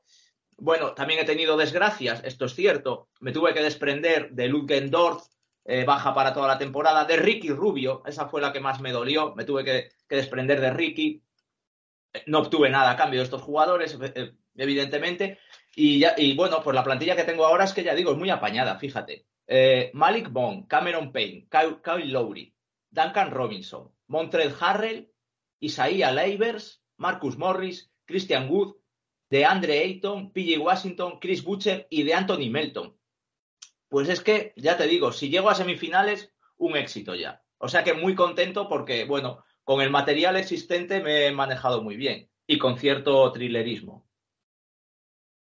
Bueno, ahí quedan las estrategias para todos los que queremos aprender a esto de la fantasy, pues de cara al año que viene ya sabemos lo que hay que hacer, esos consejos de Pepe Kubrick. Contadnos también en los comentarios de este capítulo cómo ha ido vuestra, vuestra experiencia con el podcast, ¿eh? No, no os cortéis con, el podcast, no, perdón, con la fantasy. Contadnos y decidnos qué tal lo habéis pasado, qué habéis vivido vosotros y cómo lo habéis eh, experimentado esta fantasy en el podcast, en el correo, donde queráis. Quería, y no se nos olvide, pues comentar, pues en nuestra liga, pues quién ha quedado líder de la liga regular, la CREM, pone María José en el equipo, 131 eh, puntos, 131 victorias, 54 empates, 4 derrotas, o sea, al loro al récord, y es que estoy viendo el equipo y estoy flipando. Kobe Watt, Kobe White, Josh Hart, Darius Garland, Terrence Mann, Kevin Looney, Willie Barton, Jackson Hayes, de, de Murray, Terry Rozier, Dylan Brooks, Scotty Barnes, Cal Anthony Towns y John Collins. no hay ninguna superestrella de NBA. no hay ninguna superestrella. Esto es muy de, muy, de, muy, de ver, muy de ver el momento, porque fíjate, por ejemplo, ahora el momento de Josh Hart, cómo está acabando la temporada también, ¿no? Que es brutal. Entonces es, saber ver el momento de los jugadores. Sí. Es lo tú ves sobre el papel y dices, bueno, un equipillo normal. No, no, líder, pero pedazo de líder, 131 victorias. Ha sido líder con 12,5 puntos de victoria sobre el segundo, Babilonia, que, es un equipo, pues, pues también que no tiene tampoco grandes estrellas. El, único jugador estrella que tenía es Stephen Curry y, los demás, pues eso, buscando, buscando momento, buscando jugadores en forma y, ningún jugador destacado. Pero si es que pues si los tenía todo Joaquín, las estrellas y, demás. O ese ha sido tercero, ha sido Cartago, a 20, a 20 puntos el primero, cuarto Destroyers, a punto y medio de Cartago, Quinto, nuestro Pepe con su Motown Bad Boys. Y sexto, los Flipper Brokers, a medio punto del amigo de Paul George, que te liberó de Paul George, se ha quedado a medio punto de ti. Cleveland Lavapiés eh, a, punto y medio de Flipper Brokers. Y octavo, el último que estaba en playoff, Straight Out of Compton Gas con eh, a seis puntos ya del séptimo. La desventaja con el noveno han empatado, han empatado, ha, ganado por, tener una empate más que una derrota, pero en puntos han empatado. Noveno se ha quedado San Juan y décimo nuestro, nuestro Joaquín, pues a, medio punto del octavo y por tanto también a medio punto del noveno. Pues ahí está, ahí está el resumen y este es nuestro análisis de la fantasy. Gracias a todos los que habéis participado y os esperamos en la del año que viene. Al final esto es una cosa que resulta divertido y bueno, si encima estás atento como Pepe y vas moviéndote, pues mira, al final acaba dando resultado. Vamos a cerrar el 5, vámonos al 4. En el 4, esta vez sí, vamos a traer gente que está fría, Javi. ¿Y qué le pasa a Simmons? Bueno, sí, sí. No sé si es que está frío o es que no ha salido de la nevera todavía este tipo. Ahora resulta que tiene problemas discales, que tiene problemas en la, en la columna. Se prevé, Bonarowski dice, y lo que diga Bonarowski va a misa, que, que igual llega para un par de partidos eh, de la temporada regular antes del playoff. ¿De verdad este tío se va a meter ahora en una dinámica de un equipo aspirante, habiendo jugado un par de partidos? Lo de Brooklyn empieza a no tener ya sentido por ninguna parte. Bueno, lo de Brooklyn no tiene, pero es que la, cabeza de Simmons es privilegiada, de luego. Pues como aquel diría, si es que solo le faltaba quedarse embarazados. Y es que algo así ha habido porque Simmons lo último que ha hecho es ponerse una epidural. Se está metiendo pinchazos epidurales para supuestamente acelerar su recuperación de ese dolor de espalda que, le, se produjo probablemente a base de eh, frotarse las gónadas enormes que le tienen que haber quedado después de tocarse las narices durante todo un año. Recordemos que Simmons ha estado un año apartado del equipo por problemas mentales, etcétera, eh, esperando un traspaso, pidiendo un traspaso, y resulta que este señor que pedía un traspaso no ha hecho el mantenimiento mínimo de cualquier deportista de élite de, con el salario brutal, que ahora no, no, tengo la ficha a mano para saber cuánto era. Pepe que nos diga cuánto era el salario, el salario que cobraba Simmons, una atrocidad. Pues el hombre ha estado pues viendo series de Netflix durante nueve meses y claro, ahora que le toca jugar, pues, pues eso, pues el parto, la epidural, la epidural, que le duele la espalda, que oye, que, cuando ha empezado a hacer pesitas y a moverse un poco, que le duele la espalda, que le duele la espalda, que efectivamente eh, el propio Nash confirmó que, esperan verle a lo mejor para el último o el penúltimo partido de la liga regular y que se vería entonces qué, qué pasaba. Ahora mismo sigue sin entrenar, sigue sin entrenar, está, se le ha puesto precisamente esta epidural, a ver si por lo menos puede empezar a moverse pero tenemos pues un, traspaso, pues que es verdad que Harden había pedido el traspaso, etcétera, pero bueno, Harden siempre contribuye y Simón, pues, pues de momento esta temporada, pues prácticamente seguro que no va a contribuir, pero claro, pon a Simmons recién llegado de, con un partido, ponle a jugar los playoffs es en plena forma. Y recordemos los playoffs que hizo el año pasado contra Atlanta. Yo es que de verle eh, jugando un play-in o un playoff con, con Nets, vamos, yo soy de Nets y me tiro al Hudson. O sea, pero vamos, de cabeza, me subo al puente y me tiro al Hudson. Pero vamos, y con un, y con una, y con una viga de hierro atada al cuello, por Dios. O sea, a mí o a Simmons, una de los dos, pero, pero ahí no se aguanta. Eh, un desastre de, no sé, iba de trade, bueno, si Harden te ha pedido el trade, pues lo haces y oye, cambias estrella por estrella, pero es que el problema es, pero es Simons una estrella, tiene cabeza de estrella. ¿Se puede ser tan irresponsable y, tener estatus de estrella?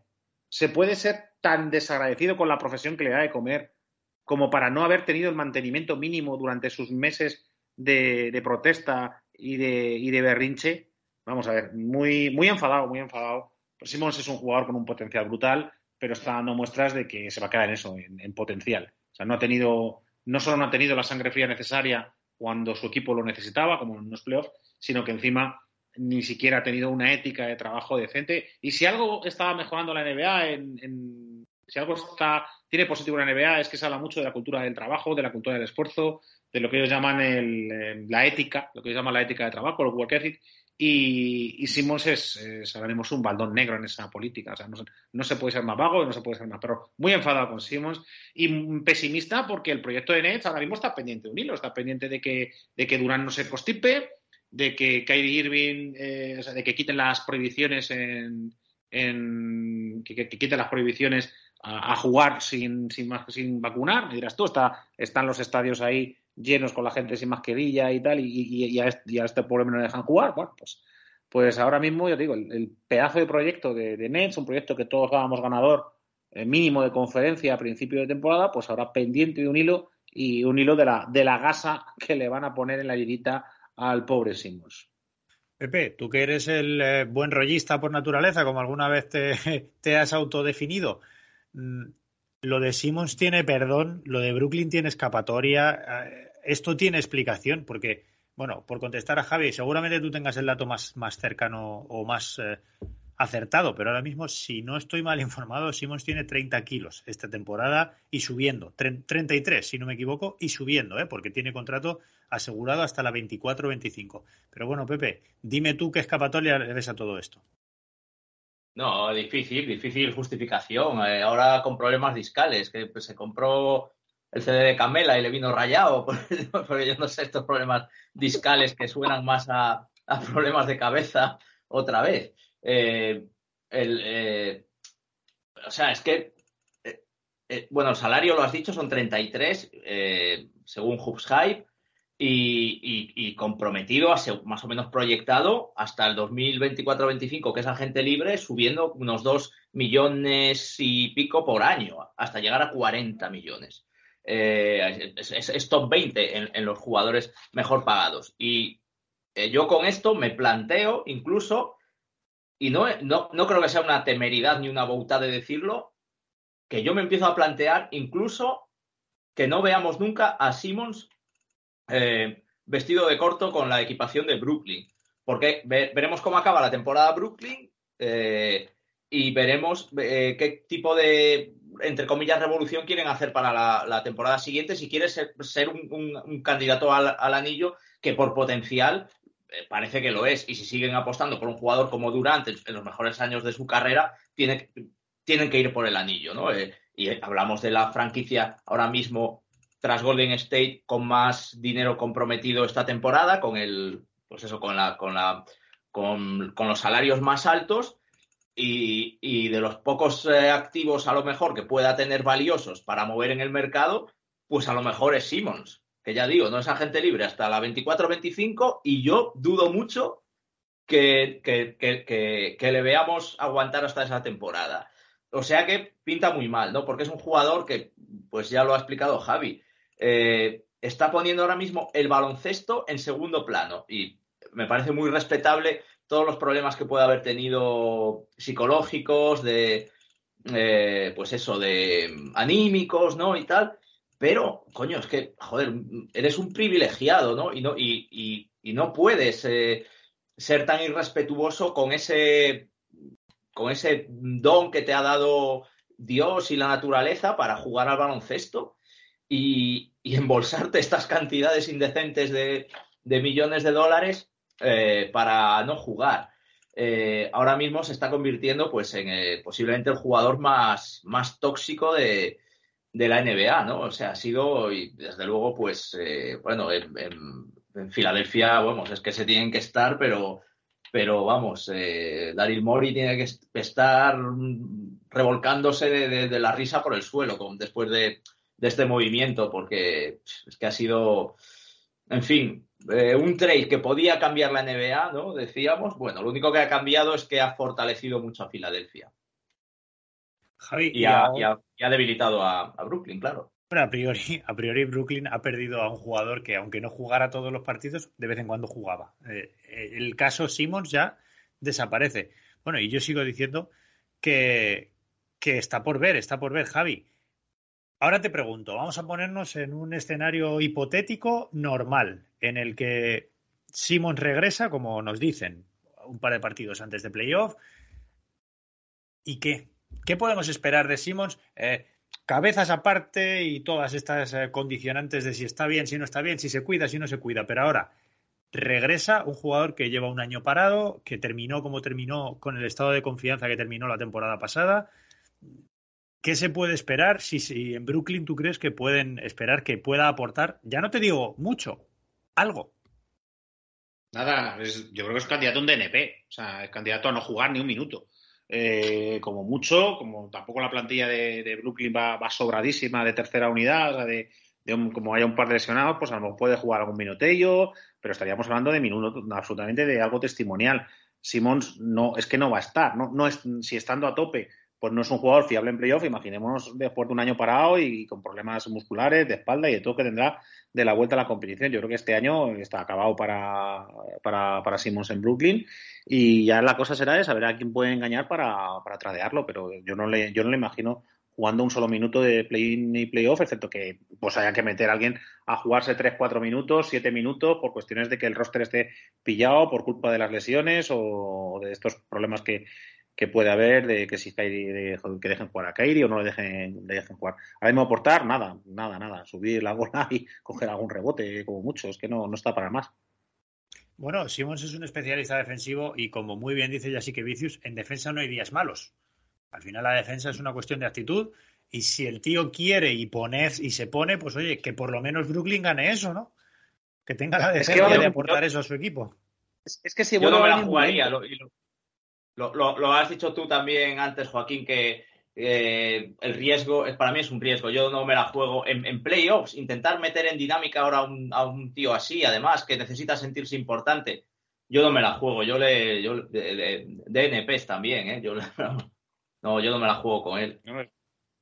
Es así, además, ten en cuenta que es un jugador que es, que es, que es, que es alto, que es grande y que, claro, con, sus fibras a tope, pues será un jugador muy rápido, pero es que después, de después del año parado o sea, la velocidad de reacción no va a ser la misma, el desplazamiento lateral no va a ser el mismo y lo que vas a tener es un base muy alto defendiéndote exteriores. O sea, no le veo, no lo veo. Pues ya queda menos para saberlo. En teoría, y como digo, según Wanarowski, un par de partidos le van a dar y estamos a 10 partidos del final, pues a lo mejor estamos a una semana y algo de, volver a ver a Simons. Veremos a ver. Vámonos al número 3 con esto. En el número 3, esta semana queríamos poner un poquito en orden, porque si acabo de decir que quedan 10 partidos aproximadamente en función del equipo y del calendario, eh, estamos ya mirando hacia el final. Entonces, queremos poner un poquito en orden ambas conferencias, tanto por arriba como por el play-in. Y ya no sé si decir por abajo, porque por abajo ya la semana pasada empezamos a eliminar equipos a los que deberíamos sumar en esa lista. Vamos a intentar poner un poquito la, situación y las clasificaciones de lo que está por llegar. Tenemos, eh, por ejemplo, Pepe, voy contigo.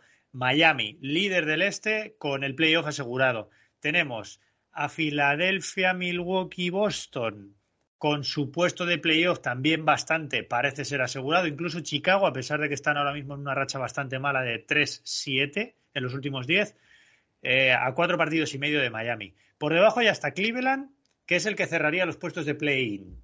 Y está en seis, a seis partidos de Miami, pero solo un partido por detrás de Cleveland está Toronto, solo tres partidos por detrás de Cleveland está Brooklyn, séptimo y octavo respectivamente, y ya tenemos a Charlotte y Atlanta cerrando los puestos de play-in a cinco partidos de Atlanta, bastante lejos a priori, está Washington y Nueva York también. Por debajo Atlanta, eh, perdón, Indiana ya eliminado. Esto sería la conferencia este. Ahora mismo, Pepe, ¿tú esperas algún movimiento tanto en los puestos de los seis primeros como en los cuatro siguientes? ¿eh? ¿Esperas algún movimiento en los 10, 12, 11, 9 partidos que quedan o crees que la cosa pinta que se puede quedar así?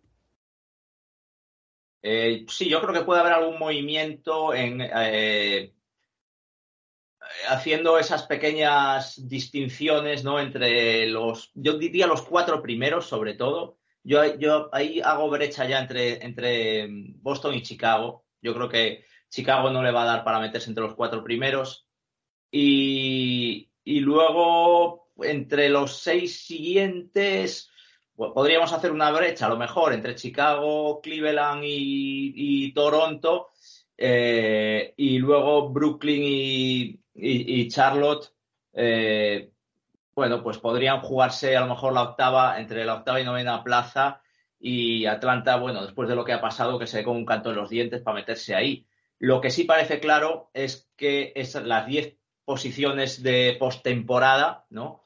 Ah, ya podemos darlas prácticamente por resueltas, ¿no? Yo creo que ni a, ni a Washington ni a Nueva York, que matemáticamente pueden tener opciones, pero no les, no les va a dar. Entonces, va a haber muy poco movimiento. Pero por arriba, sobre todo por arriba, de cara al liderato del, de la conferencia, creo que sí va a haber movimiento. Y ahí puede estar eh, interesante, aunque bueno, la verdad es que es una, es una cuestión que luego a final de temporada tampoco, tampoco quiere decir nada. ¿no? El, el, campeón de la conferencia realmente luego es el que gana los playoffs y llega, y llega a la final de la NBA pero ahí lo veo muy, muy interesante porque está, es que claro, el Filadelfia está muy fuerte, Milwaukee está ya cogiendo carrerilla y, Boston, bueno, ¿qué vamos a decir de cómo está Boston? Y aunque Miami está líder y, son 47 victorias, eh, lo cierto es que Filadelfia y Milwaukee tienen un partido menos, con lo cual, aunque están a tres victorias, es como decir a dos y media, ¿no?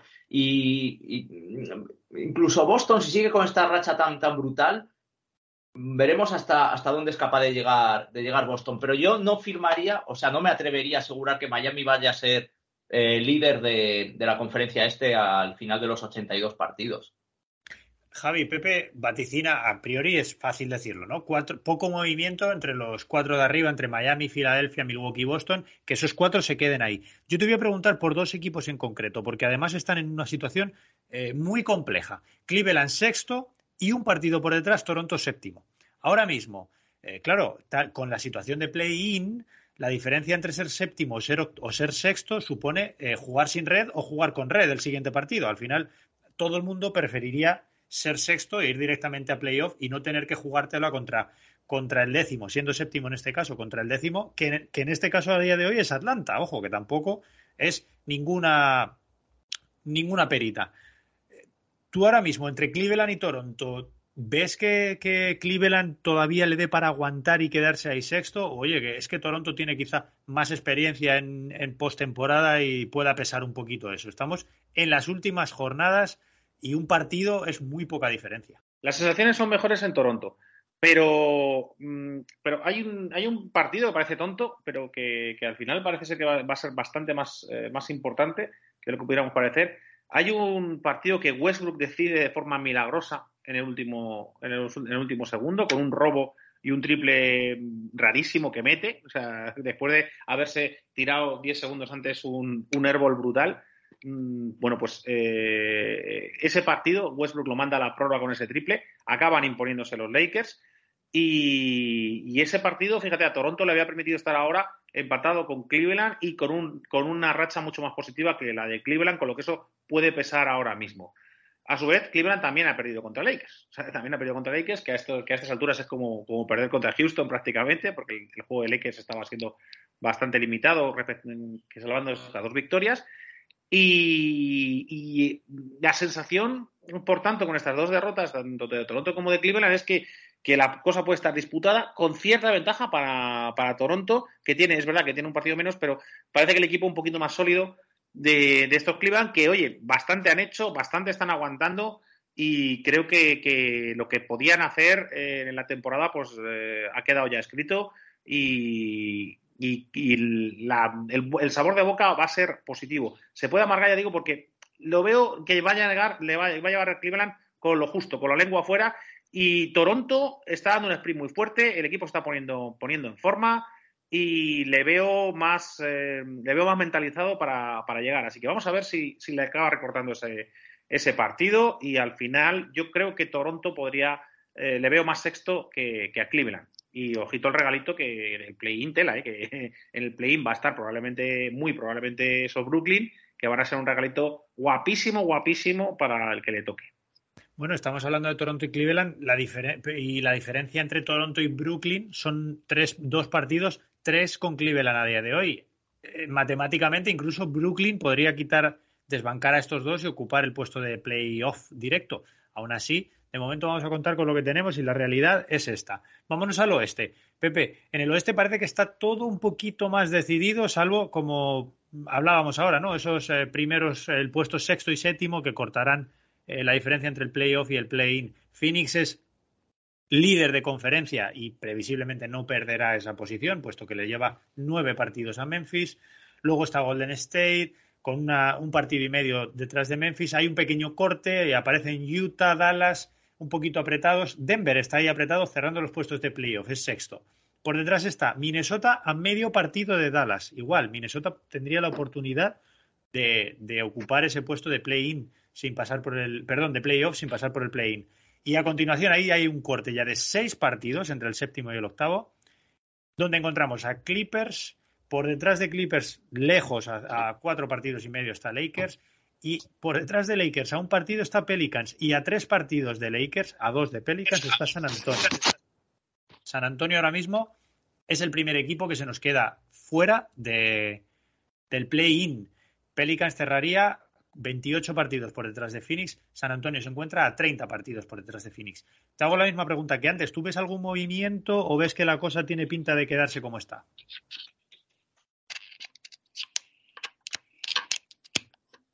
Bueno, lo primero, lo de Phoenix es, brutal. Efectivamente, aquí virtualmente ya líder de, conferencia. Eh, es que incluso sin Chris Paul eh, han conseguido un porcentaje mayor de victorias, eh, claro, en, un menor número de partidos, con lo cual tampoco podemos hacer una comparativa, pero es realmente brutal como, sin, sin Chris Paul pues han estado prácticamente en un 80% de, de victorias y vamos a ver qué pasa con Golden, State con esta reciente lesión de Curry, que posiblemente ya no vuelva hasta playoffs y esto puede provocar una bajada considerable eh, de, los Warriors que pueden aprovechar los equipos que vienen detrás, que podemos pensar que, rebasen a Warriors y que pues este equipo que, nos ha gustado tanto durante toda la temporada acabe complicándose la vida y acabando en una posición bastante más, más baja de lo que, de lo que pensábamos. Eh, por lo demás, mm, yo le doy opciones a San Antonio, no se las doy a Portland porque creo que Portland además es que no está en la pelea, no es su objetivo. Entonces, bueno, mientras que en el este sí que tengo claro los 10 que van a seguir en la pomada, aquí va a haber lucha por lo más bonito, que al final lo más bonito es no que queda primero, segundo, tercero, sino meterse de verdad. Y ahí, ahí yo le, le doy opción a, a, San Antonio. Y luego, eh, el lío lo puede montar Denver porque hay una pelea ahí entre Denver, Minnesota, incluso Dallas, que yo creo que Dallas no debería caer a play-in ya, no, no, debería, pero eh, teniendo en cuenta que, bueno, Clippers y Lakers ya lo tenemos claro, que si van a ser play-in, eh, el que se meta el que se meta séptimo, yo creo que hay mucha diferencia a que se meta Minnesota o a que sea, o a que sea Denver. Pues por lo que estaba hablando también Javi antes de la experiencia eh, eh, pues cuando llegan playoffs o play-in play en, este caso. No es lo mismo tener que jugártela a un, eh, pues eso, a un, play-in con un equipo como Denver o contra Minnesota, que ya a lo mejor, entre comillas, ya pueden tener bastante éxito con haberse clasificado o tener este pequeño premio, ¿no? Denver sería muy mal cliente a lo mejor para unos Lakers, por ejemplo, ¿no? O sea que ahí puede haber mucho lío como Denver se meta, como Denver caiga a play-in. Es que fíjate que, play-in nos pueden quedar, ¿eh? Con Lakers, Clippers y, Denver, esto a principio de temporada, ¿quién lo hubiera dicho? Que esos tres equipos en, play-in. Pues sí, la verdad que nos quedaría un, un play-in bastante curioso. Y otro dato curioso, antes de cerrar este apartado, este número Tres de nuestro Power Ranking. Javi, llama mucho la atención que este año los números en el oeste, llevamos eh, viéndolo venir toda la temporada, pero los números en el oeste van a ser peores que en el este. No sé por primera vez en cuántas temporadas y en cuánto tiempo, pero ahora mismo Pelicans cerrando el play-in está en 30-42. Si, si, esto fuese un playoff eh, tradicional y canónico donde cerraba el octavo, cerraría Clippers también con balance negativo, 36-37. El primer balance negativo en el, en el, este lo encontramos con Atlanta, que es el último clasificado de los play-in, es el décimo. La diferencia esta temporada, veníamos viéndola venir todo, todo el año y finalmente se confirman las sensaciones, ¿a que sí?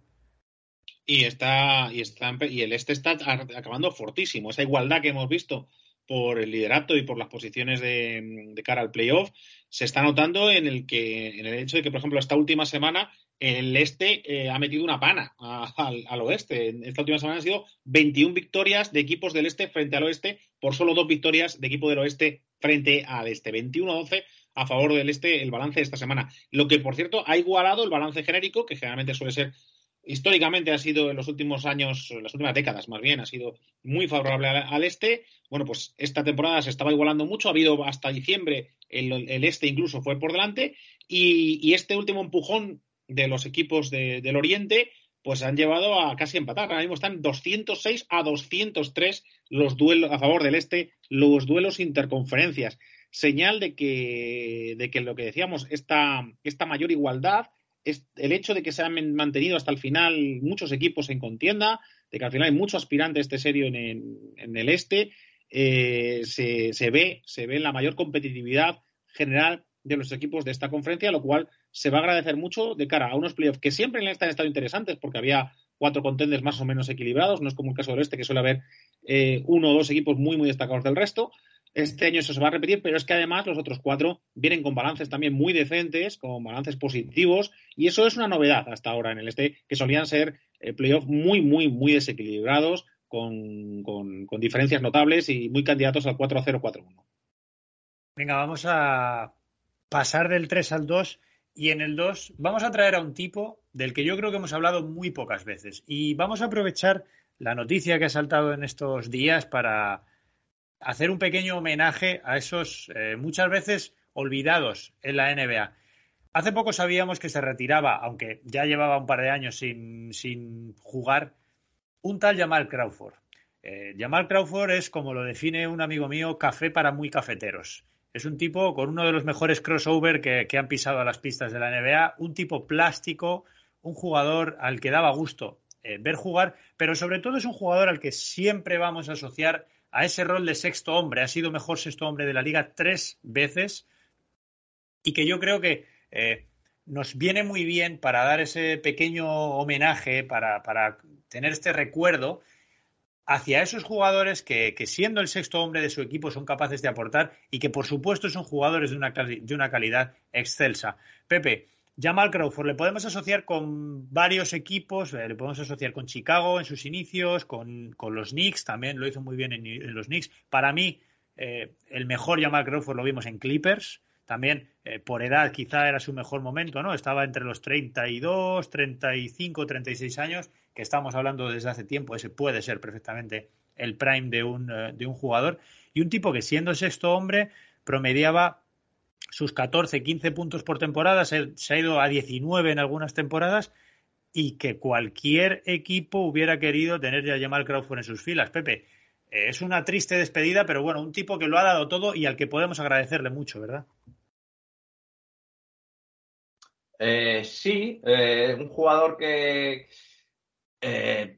estéticamente sí, todos, todos yo creo que nos quedamos con ese crossover, que hoy veía unas imágenes que había colgado Sanan Musa, este jugador que, bueno, que estamos disfrutando ahora en, en, la, en la CB y que coincidió con él en Brooklyn y, colgaba un vídeo entrenando con, con, Crawford en el que le enseñaba algún truquillo de estos de, bueno, de ese manejo de balón para hacer el, el crossover, ¿no? Eh, bueno, como sexto hombre, pues claro, es que es el único en la historia que tiene eh, este, que ha ganado este galardón tres veces. Dos de ellas con Clippers, por cierto. bueno, solo Lou Williams le iguala en este sentido, que Lou Williams eh, me parece que fue dos veces también con, eh, con Clippers, si no, me, si no me equivoco. Una con Toronto y, otra, y dos con Clippers, y Crawford una con Atlanta y, dos con Clippers. Eh, Clippers, bueno, parece un sitio ideal para los estos hombres, ¿no? Montreal Harrell también recientemente lo, ganó allí. Y bueno, a ver, el, el galardón de sexto hombre es más o menos reciente, ¿no? Se crea en la, en la temporada 82-83. Eh, entonces siempre hay un poco de controversia a lo largo de la historia sobre el, mejor sexto hombre, ¿no? A todos se nos ocurren muchos muy míticos, Manu Ginóbili posiblemente, pero mm, sucede una cosa, yo con, los sextos hombres eh, habría que ver quién ha sido realmente sexto hombre durante prácticamente toda su carrera porque eh, mucha gente habla, por ejemplo, de Kevin McHale, pero Kevin McHale también, eh, el recuerdo que tenemos de McHale es, por, lo menos los de mi generación, es titular ya. Eh, al principio de su carrera sí es sexto hombre, pero ya a mediados de los 80 es, titular. Manu Ginobili al revés, es, es titular en, en, algunas de las primeras temporadas en San Antonio y luego ya se especializa como sexto hombre. ¿no? El sexto hombre tiene que, tener muy claro que es un rol específico en ser un jugador que, que, para empezar, le gusta ver el, partido desde el banquillo y, ahí empieza a sacar conclusiones para ver cómo puede cambiarlo una vez que entra en pista. Por eso muchos de estos hombres a lo largo de la historia siempre han sido exteriores, ¿no? Jugadores que puedan tener la bola y, eso, que puedan cambiar un poco el ritmo del, partido. Eh, se habla de que el, de que el concepto de sexto hombre se inaugura con Frank Ramsey y, con Red Auerbach de entrenador, y este sí que parecía un sexto hombre claro, ¿no? Era un, un, jugador de 1,90 que podía jugar en, las, en todas las posiciones exteriores, ¿no? Entonces coincidió en aquellos Celtics maravillosos de los 50 eh, y era el primer recambio siempre, pues lo mismo de, de Sam Jones que de, que de Bob Cousy o que de Casey Jones, ¿no? O sea, porque podía prácticamente jugar de uno, de dos o de tres. Eh, y luego, pues hay uno mitiquísimo en la historia, pues, que quizás sea el más grande, en la historia de Boston sobre todo, que es John Havlicek, por todo lo que, lo que ha conseguido a lo largo de la historia. Eh, es un jugador que sigue siendo el máximo anotador de la historia de los Celtics, el jugador que más eh, veces ha vestido esa camiseta, pero yo tampoco tengo claro hasta qué punto ha sido durante toda su carrera sexto hombre, aunque siempre se habla de él como el mejor sexto hombre de, la historia, ¿no? Eh, en Basketball Reference, por ejemplo, ¿no? que es una fuente muy fiable, no, eh, en aquellos años no, tienen la estadística del Game Started, ¿no? del GS. Te pone los, los, los, partidos de cada jugador por temporada, pero no te ponen cuáles han sido titulares. Entonces tú te metes tanto en la página de Havlicek como en la de Bill Russell y no te, pone, no te sale titular en ninguno. Eh, estaba viendo algunas mm, cosas así míticas de Havlicek.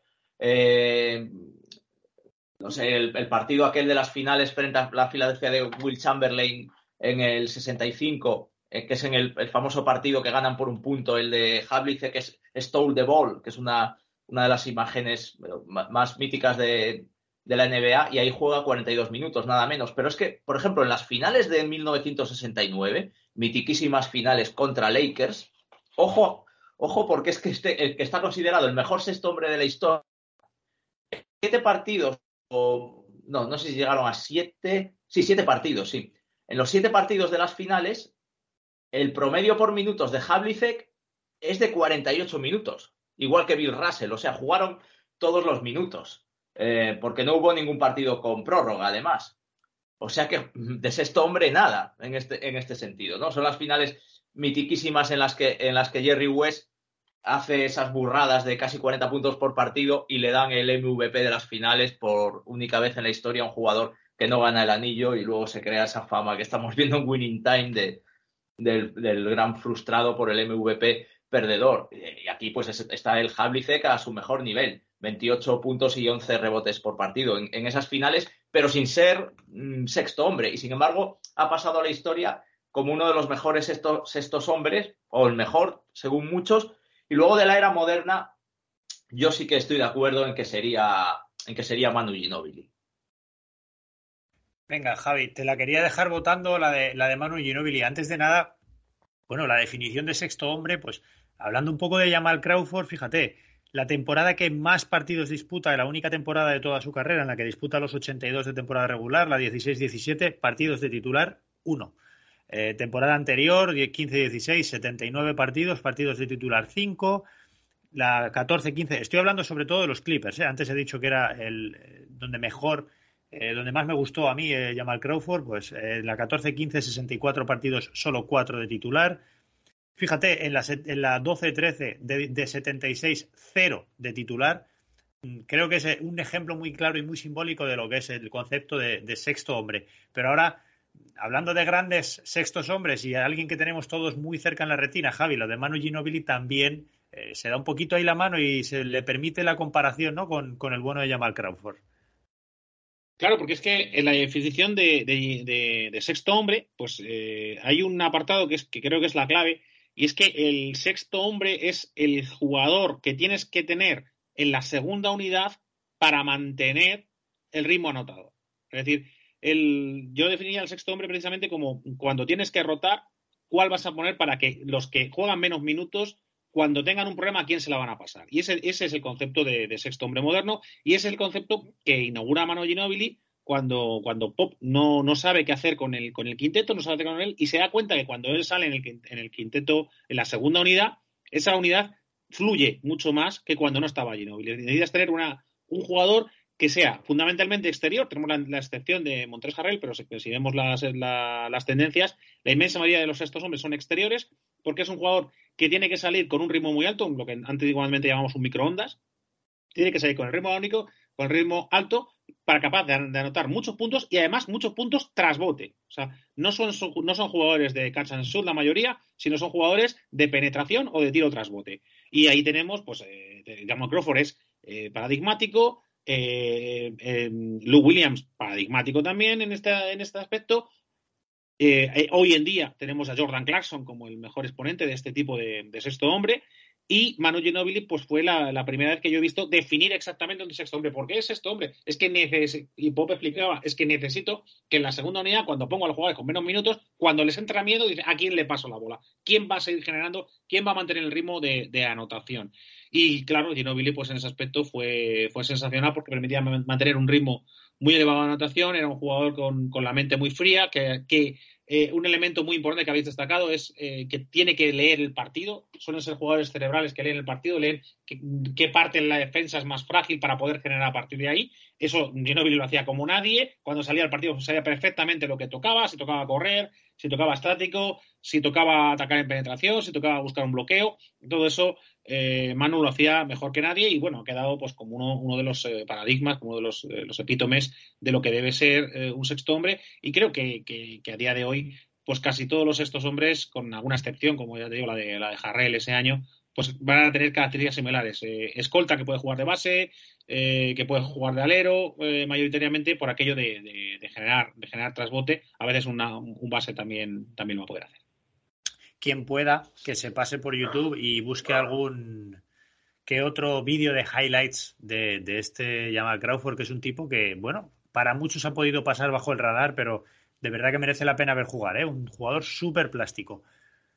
Que, además tiene un récord de estos de los que va a durar poco, porque estará, porque Lebron lo, a Lebron le quedan dos años y pico para batirlo, que es el de anotar más de 50 puntos con 39 años. Creo que anotó 51 puntos con 39 años, un partido que tuvo en Phoenix. Pues bueno, veremos a ver, ¿eh? a lo mejor dura más de lo que de lo que nos pensamos. Veremos a ver, Lebron, cuánto le dura la paciencia y cuánto tiempo sigue jugando con esto sirva esto como homenaje a esos sextos hombres, a esos jugadores que, tienen que aportar eh, sin salir desde el inicio. Para cerrar nuestro puesto número dos, nos vamos al número uno, dos tipos que sí son titulares en sus equipos y que además lo están haciendo muy bien. Precisamente dos jugadores eh, de dos equipos que veníamos avisando durante las últimas semanas vienen muy en forma, vienen muy en racha y casualmente en esta semana los dos eh, principales espadas de esos equipos han sido nombrados jugador de la semana. Jugador de la semana en la conferencia este, Jason Tatum. Jugador de la, semana en la conferencia oeste, Carl Anthony Towns. Pepe, háblanos del que quieras, pero oye, eh, lo que sí parece es que este premio confirma que lo que veníamos hablando hace un par de semanas no era tendencia, no era coincidencia, perdón, sino que era una tendencia, tanto Boston como Minnesota, equipos que van hacia arriba y equipos que se van a consolidar en esos puestos de postemporada. Sí, totalmente. Bueno, sobre todo Boston, porque de Minnesota ya hemos dicho que está ahí en ese, eh, en ese pequeño lío que le puede caer a la séptima plaza, pero bueno, aún así eh, eh, es una gran temporada de, Minnesota, ¿no? Ya, ya, lo, ya lo dijimos la semana pasada. un equipo, además, que está anotando muchísimo. O sea, es una, es una maravilla verles, verles jugar porque, pues eso, porque se van muchísimo al ataque. Y ahí, claro, está destacando mucho, eh, mucho Towns porque es que, bueno, sigue dando esas exhibiciones de tiro. Lo que pasa es que, claro, si, si de exhibiciones de tiro hablamos, eh, lo de Tatum está siendo brutal, ¿no? Este lleva un, un mes de marzo absolutamente demoledor y, es que a mí Boston me parece ahora mismo el equipo más en forma de la NBA, realmente. Yo creo que es el que, el, el que está más caliente junto a Phoenix eh, y los números de Tatum en, este, en estos, eh, pues en esto, en estas últimas semanas es una, es, una bestialidad. En marzo eh, es el máximo anotador del mes con 34,4 puntos por partido.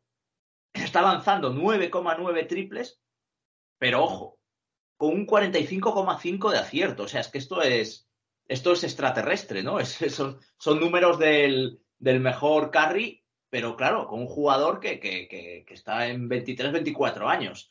Eh, o sea que, bueno, la verdad es que es una, es una maravilla ver ahora mismo a, su equipo, pero, pero sobre todo ver a Tatum, porque es un jugador que a lo mejor le estaba faltando esta consistencia, esta regularidad. Y ahora mismo, uff, te tienes que remontar bastante atrás para, para encontrar su último partido malo, ¿no? Eh, habíamos comentado alguna vez que había, había tenido eh, justo antes de los 51 puntos, del mítico partido de los 51 puntos, que fue, bueno, que es, su máximo su máximo de la temporada, ahí sí que había, había acumulado varios partidos que, vamos, que, que, no veía aro, ¿no? Que, sobre todo en triples había acumulado, eh, había acumulado tres partidos seguidos sin anotar triples, fallándolo todo, y a partir de ahí pues ha sido un jugador que no, que no ha parado de, que no ha parado de anotar, ¿no? Y en los últimos partidos, pues ya te digo, es que prácticamente está en un 50% de triples y sus últimas anotaciones, pues es que parece que ya nos estamos acostumbrando a ellas, pero son, por ejemplo, 32 puntos a Sacramento, pero con, con un 70% en triples, 7 de 10.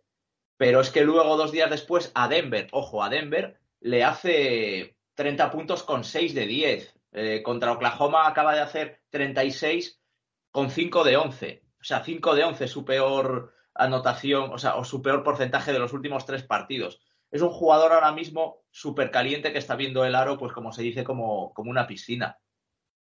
Javi, eh, vamos a hablar un poquito más de, Tatum, luego nos vamos con, con Kat. De los últimos 11 partidos, Boston ha ganado 9, ha perdido solo 2. Curiosamente, los dos partidos que ha perdido Boston son las dos anotaciones más bajas de Tatum en estos 11 partidos, que son 21 y 24 puntos. Por cierto, que para mí los quisiera yo.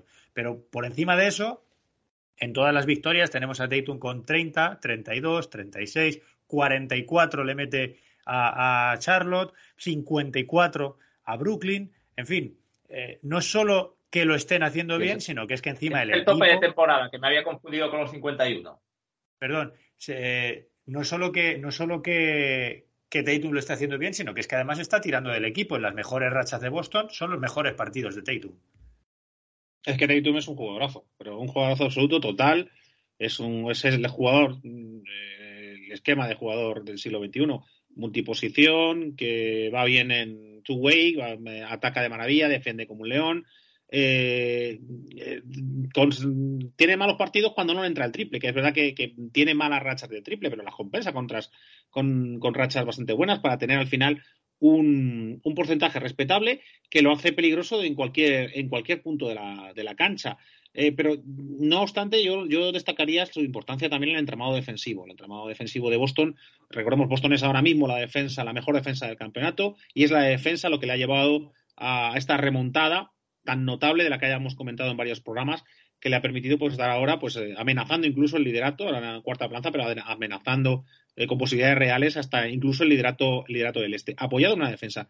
Y Tatum es, el espíritu, es el, es el jugador eh, fuerte, rápido, joven, intenso, que necesita cualquier equipo para capitanear esa defensa y muy bien escoltado por otras bestias defensivas, como pueda ser Smart, pues al final están dando, y no nos olvidemos de ese, de ese pivot pequeñajo pero, pero matón que tan, que tan, tan locos tiene a los, a los enfervorizados eh, orgullosos verdes, pues están dando ese equipo que a día de hoy se antoja como un auténtico dolor de muelas para aquel que se quiera cruzar con ellos en playoff.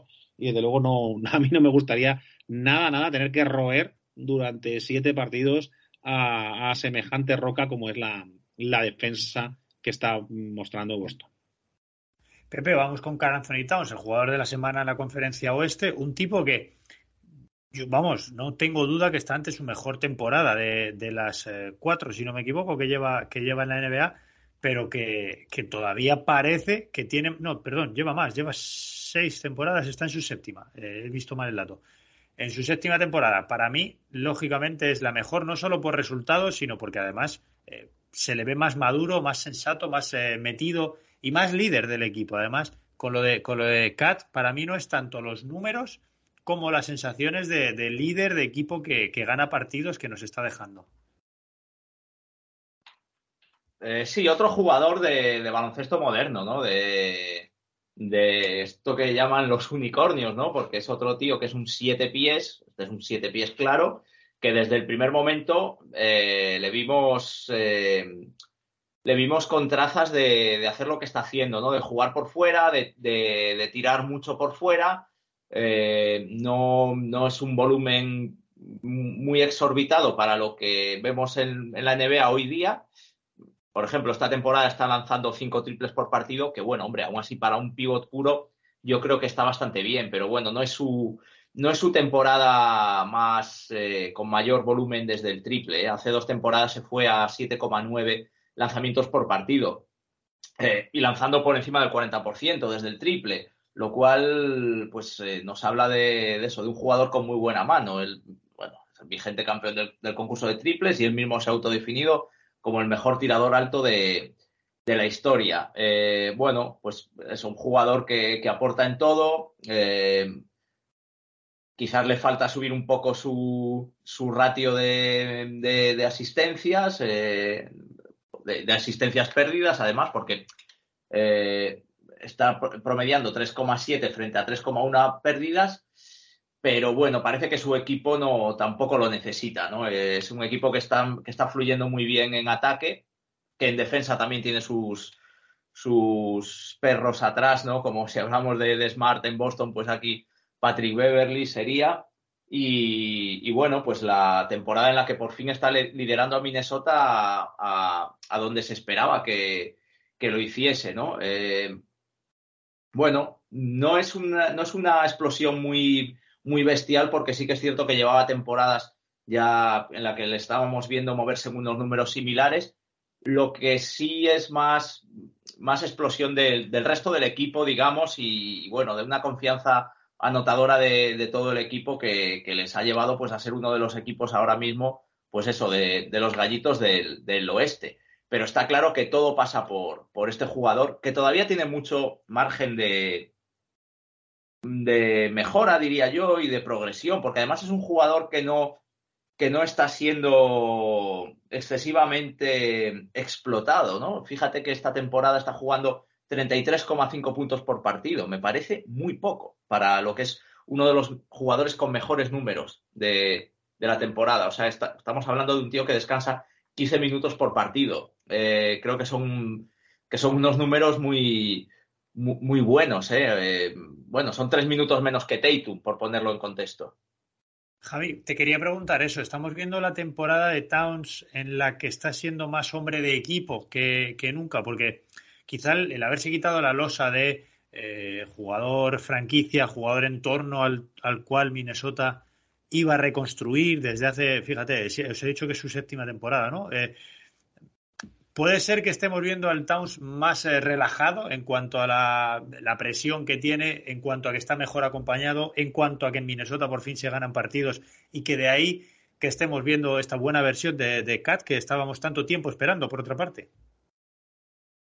Es que la clave la, acabas de decir, es que se están ganando partidos. Es decir, ahora, ahora él se siente más escoltado, ahora él no se siente con todo el peso de la franquicia sobre su cabeza, con lo cual está más relajado, eh, los porcentajes suben eh, y eso, esa confianza, pues ayuda muchísimo pues, a, dar, pues, pues, a convertirte en el pilar a partir del rendimiento y no como paso previo. no, no tiene, oye, tienes que hacerlo porque ha sido, porque al fin y al cabo eres la, eres el jugador franquicia y tienes que mantener. No, no, ahora eh, eres el jugador franquicia porque las metes y las metes porque tienes confianza, no, no, no la responsabilidad. Porque la debilidad de Towns la idea que ha tenido siempre Kat ha sido eh, que, siempre se le ha llamado flojete, siempre se le ha llamado que, era flojete tanto física como mentalmente. Y este año, pues el sentirse mejor escoltado, el, ver tantos compañeros capaces de anotar, porque es el año en, el que el equipo de Minnesota, la anotación está más repartida y con, tantísimo jugador por encima de dobles dígitos, le permite eh, jugar más liberado, jugar con, con menor responsabilidad y, se está notando, se está notando a, un nivel, pues eso, creo que es la tercera vez que es jugador de la semana del oeste, eh, una semana que, es apoteósica, hemos dicho 60% en triples ha cascado este tío en la, en la semana.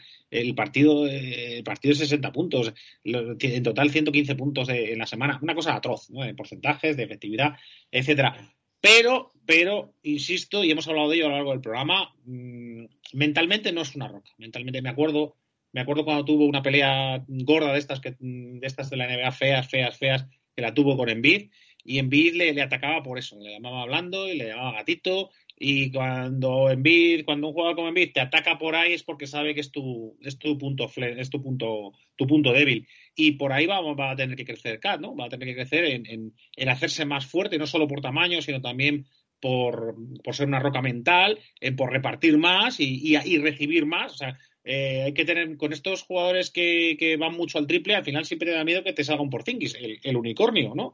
Que tanto, tan bueno era yendo al triple que al final dijo que los palos se los coma otro y que alguien y que vaya a taponar otro y que coja los rebotes defensivos eh, otro, ¿no? Eh, ese es el miedo que te da en un jugador de estas características, que se faje, que sea duro, que el triple sea solo un recurso y que aporte fundamentalmente en la pintura, dejando el triple como el recurso para abrirse caminos y para abrir el equipo.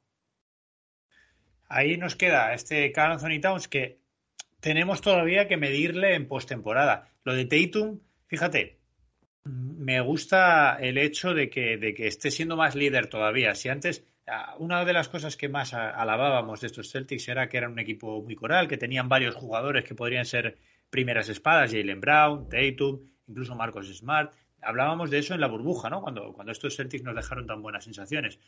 Pues eh, fíjate que yo creo que les va a venir bien esto de que alguien diga, bueno, este es el número uno. Y a partir de ahí vamos a buscar nuestro Jordan y luego le ponemos al lado a Pippen. Pero no queramos tener tres Jordan en el equipo porque a lo mejor, y sobre todo jugadores tan jóvenes, no nos olvidemos que es que Tatum llegó a la liga con 19 años ¿eh? y, y, está todavía, si no me equivoco, en 23, 24 debe estar todavía. Y él se destapa como estrella en sus primeros playoffs. O sea, sus playoffs son muy superiores a su temporada regular. Es ahí donde descubrimos a Tatum, que bueno, era una primera ronda de Boston, que bueno, tenía buena pinta, era un jugador apañadete, pero donde da el paso adelante de yo voy a triunfar en esto y yo voy a ser un estrellón, es en su playoff. Pues eso es lo que nos falta por ver todavía de, de Carl Anthony Towns. De momento, jugador de la jornada, y oye, ahí queda, ¿eh? ahí queda. Así que mm, vamos a estar pendientes de él y ojalá sigan así los dos, porque nos gusta ver a estos jugadores que, que prometían tanto cumplir eh, las expectativas y ir alcanzando logros. Y que no metan 60 San Antonio, hombre, jolín, que ya está bien de que van tanto los récords contra nosotros. Ya estoy empezando a cansarme. Los pobres, los pobres Spurs sí están, están llevándose esta temporada, están llevándose esta temporada más gordas, ¿eh? si te fijas históricamente, oye, parece que es un equipo que motiva, ¿eh? Los, los 13 puntos en un minuto de McGrady, ¿contra quién fueron, Javi? ¿Te acuerdas también? sí, me acuerdo. Todavía me dura el disgusto, Dios mío. Sí, sí, son cosas que, se van quedando ahí en el histórico y, oye, al final San Antonio está en muchos libros de historia por lo bueno y alguna, alguna hazaña se ha llevado en contra también. Venga, vamos a cerrar el capítulo número 99, el 27 de esta tercera temporada, despidiéndonos y citándonos para la centena ya. Pepe Kubrick, nos escuchamos en el capítulo número 100. Que pases una feliz semana y muchísimas gracias por haber estado aquí. Eh, pues nada, pues eh, igualmente, eh, bueno, nos despedimos con un resultado. El Madrid ha perdido por tres puntos finalmente, 93-90. Pues bueno, parece que ha mantenido un poco la anotación, pero, pero ha encajado mucho en la segunda parte. O sea que todavía va a tener que pelear un poco para asegurar esa segunda plaza. Nada, que por lo demás me lo he pasado muy bien como siempre y muchas gracias a, todos los que estáis ahí, deseando estar ya en el centenario programa. Bueno, eh, admitimos sugerencias a todos los que escucháis, comentáis, podéis comentar, podéis escribirnos al correo, podéis escribirnos por redes sociales, por Twitter, lo que queráis. oye, si queréis que hagamos algo diferente para aquello, para el, para el capítulo número 100, pues estamos abiertos a sugerencias. Javi, muchas gracias por haber estado aquí también en el 99. Nos escuchamos en el 100. Que pases feliz semana. Eso es, pues por ello, deseando que llegue ese partido, ese partido 100, ¿no? Ese, ese programa 100 y que lo disfrutemos todos, pues nosotros y, nuestros, nuestros oyentes, que, tanto les agradecemos que estén ahí y que nos envíen ánimos y comentarios y de todo. Un abrazo muy fuerte a todos. Me sumo a las palabras de Pepe y de Javi. Muchísimas gracias por haber estado ahí durante 99 programas nos escuchamos en el programa número 100. Para todos, ya sabéis, mucha paz, mucha salud y mucho baloncesto.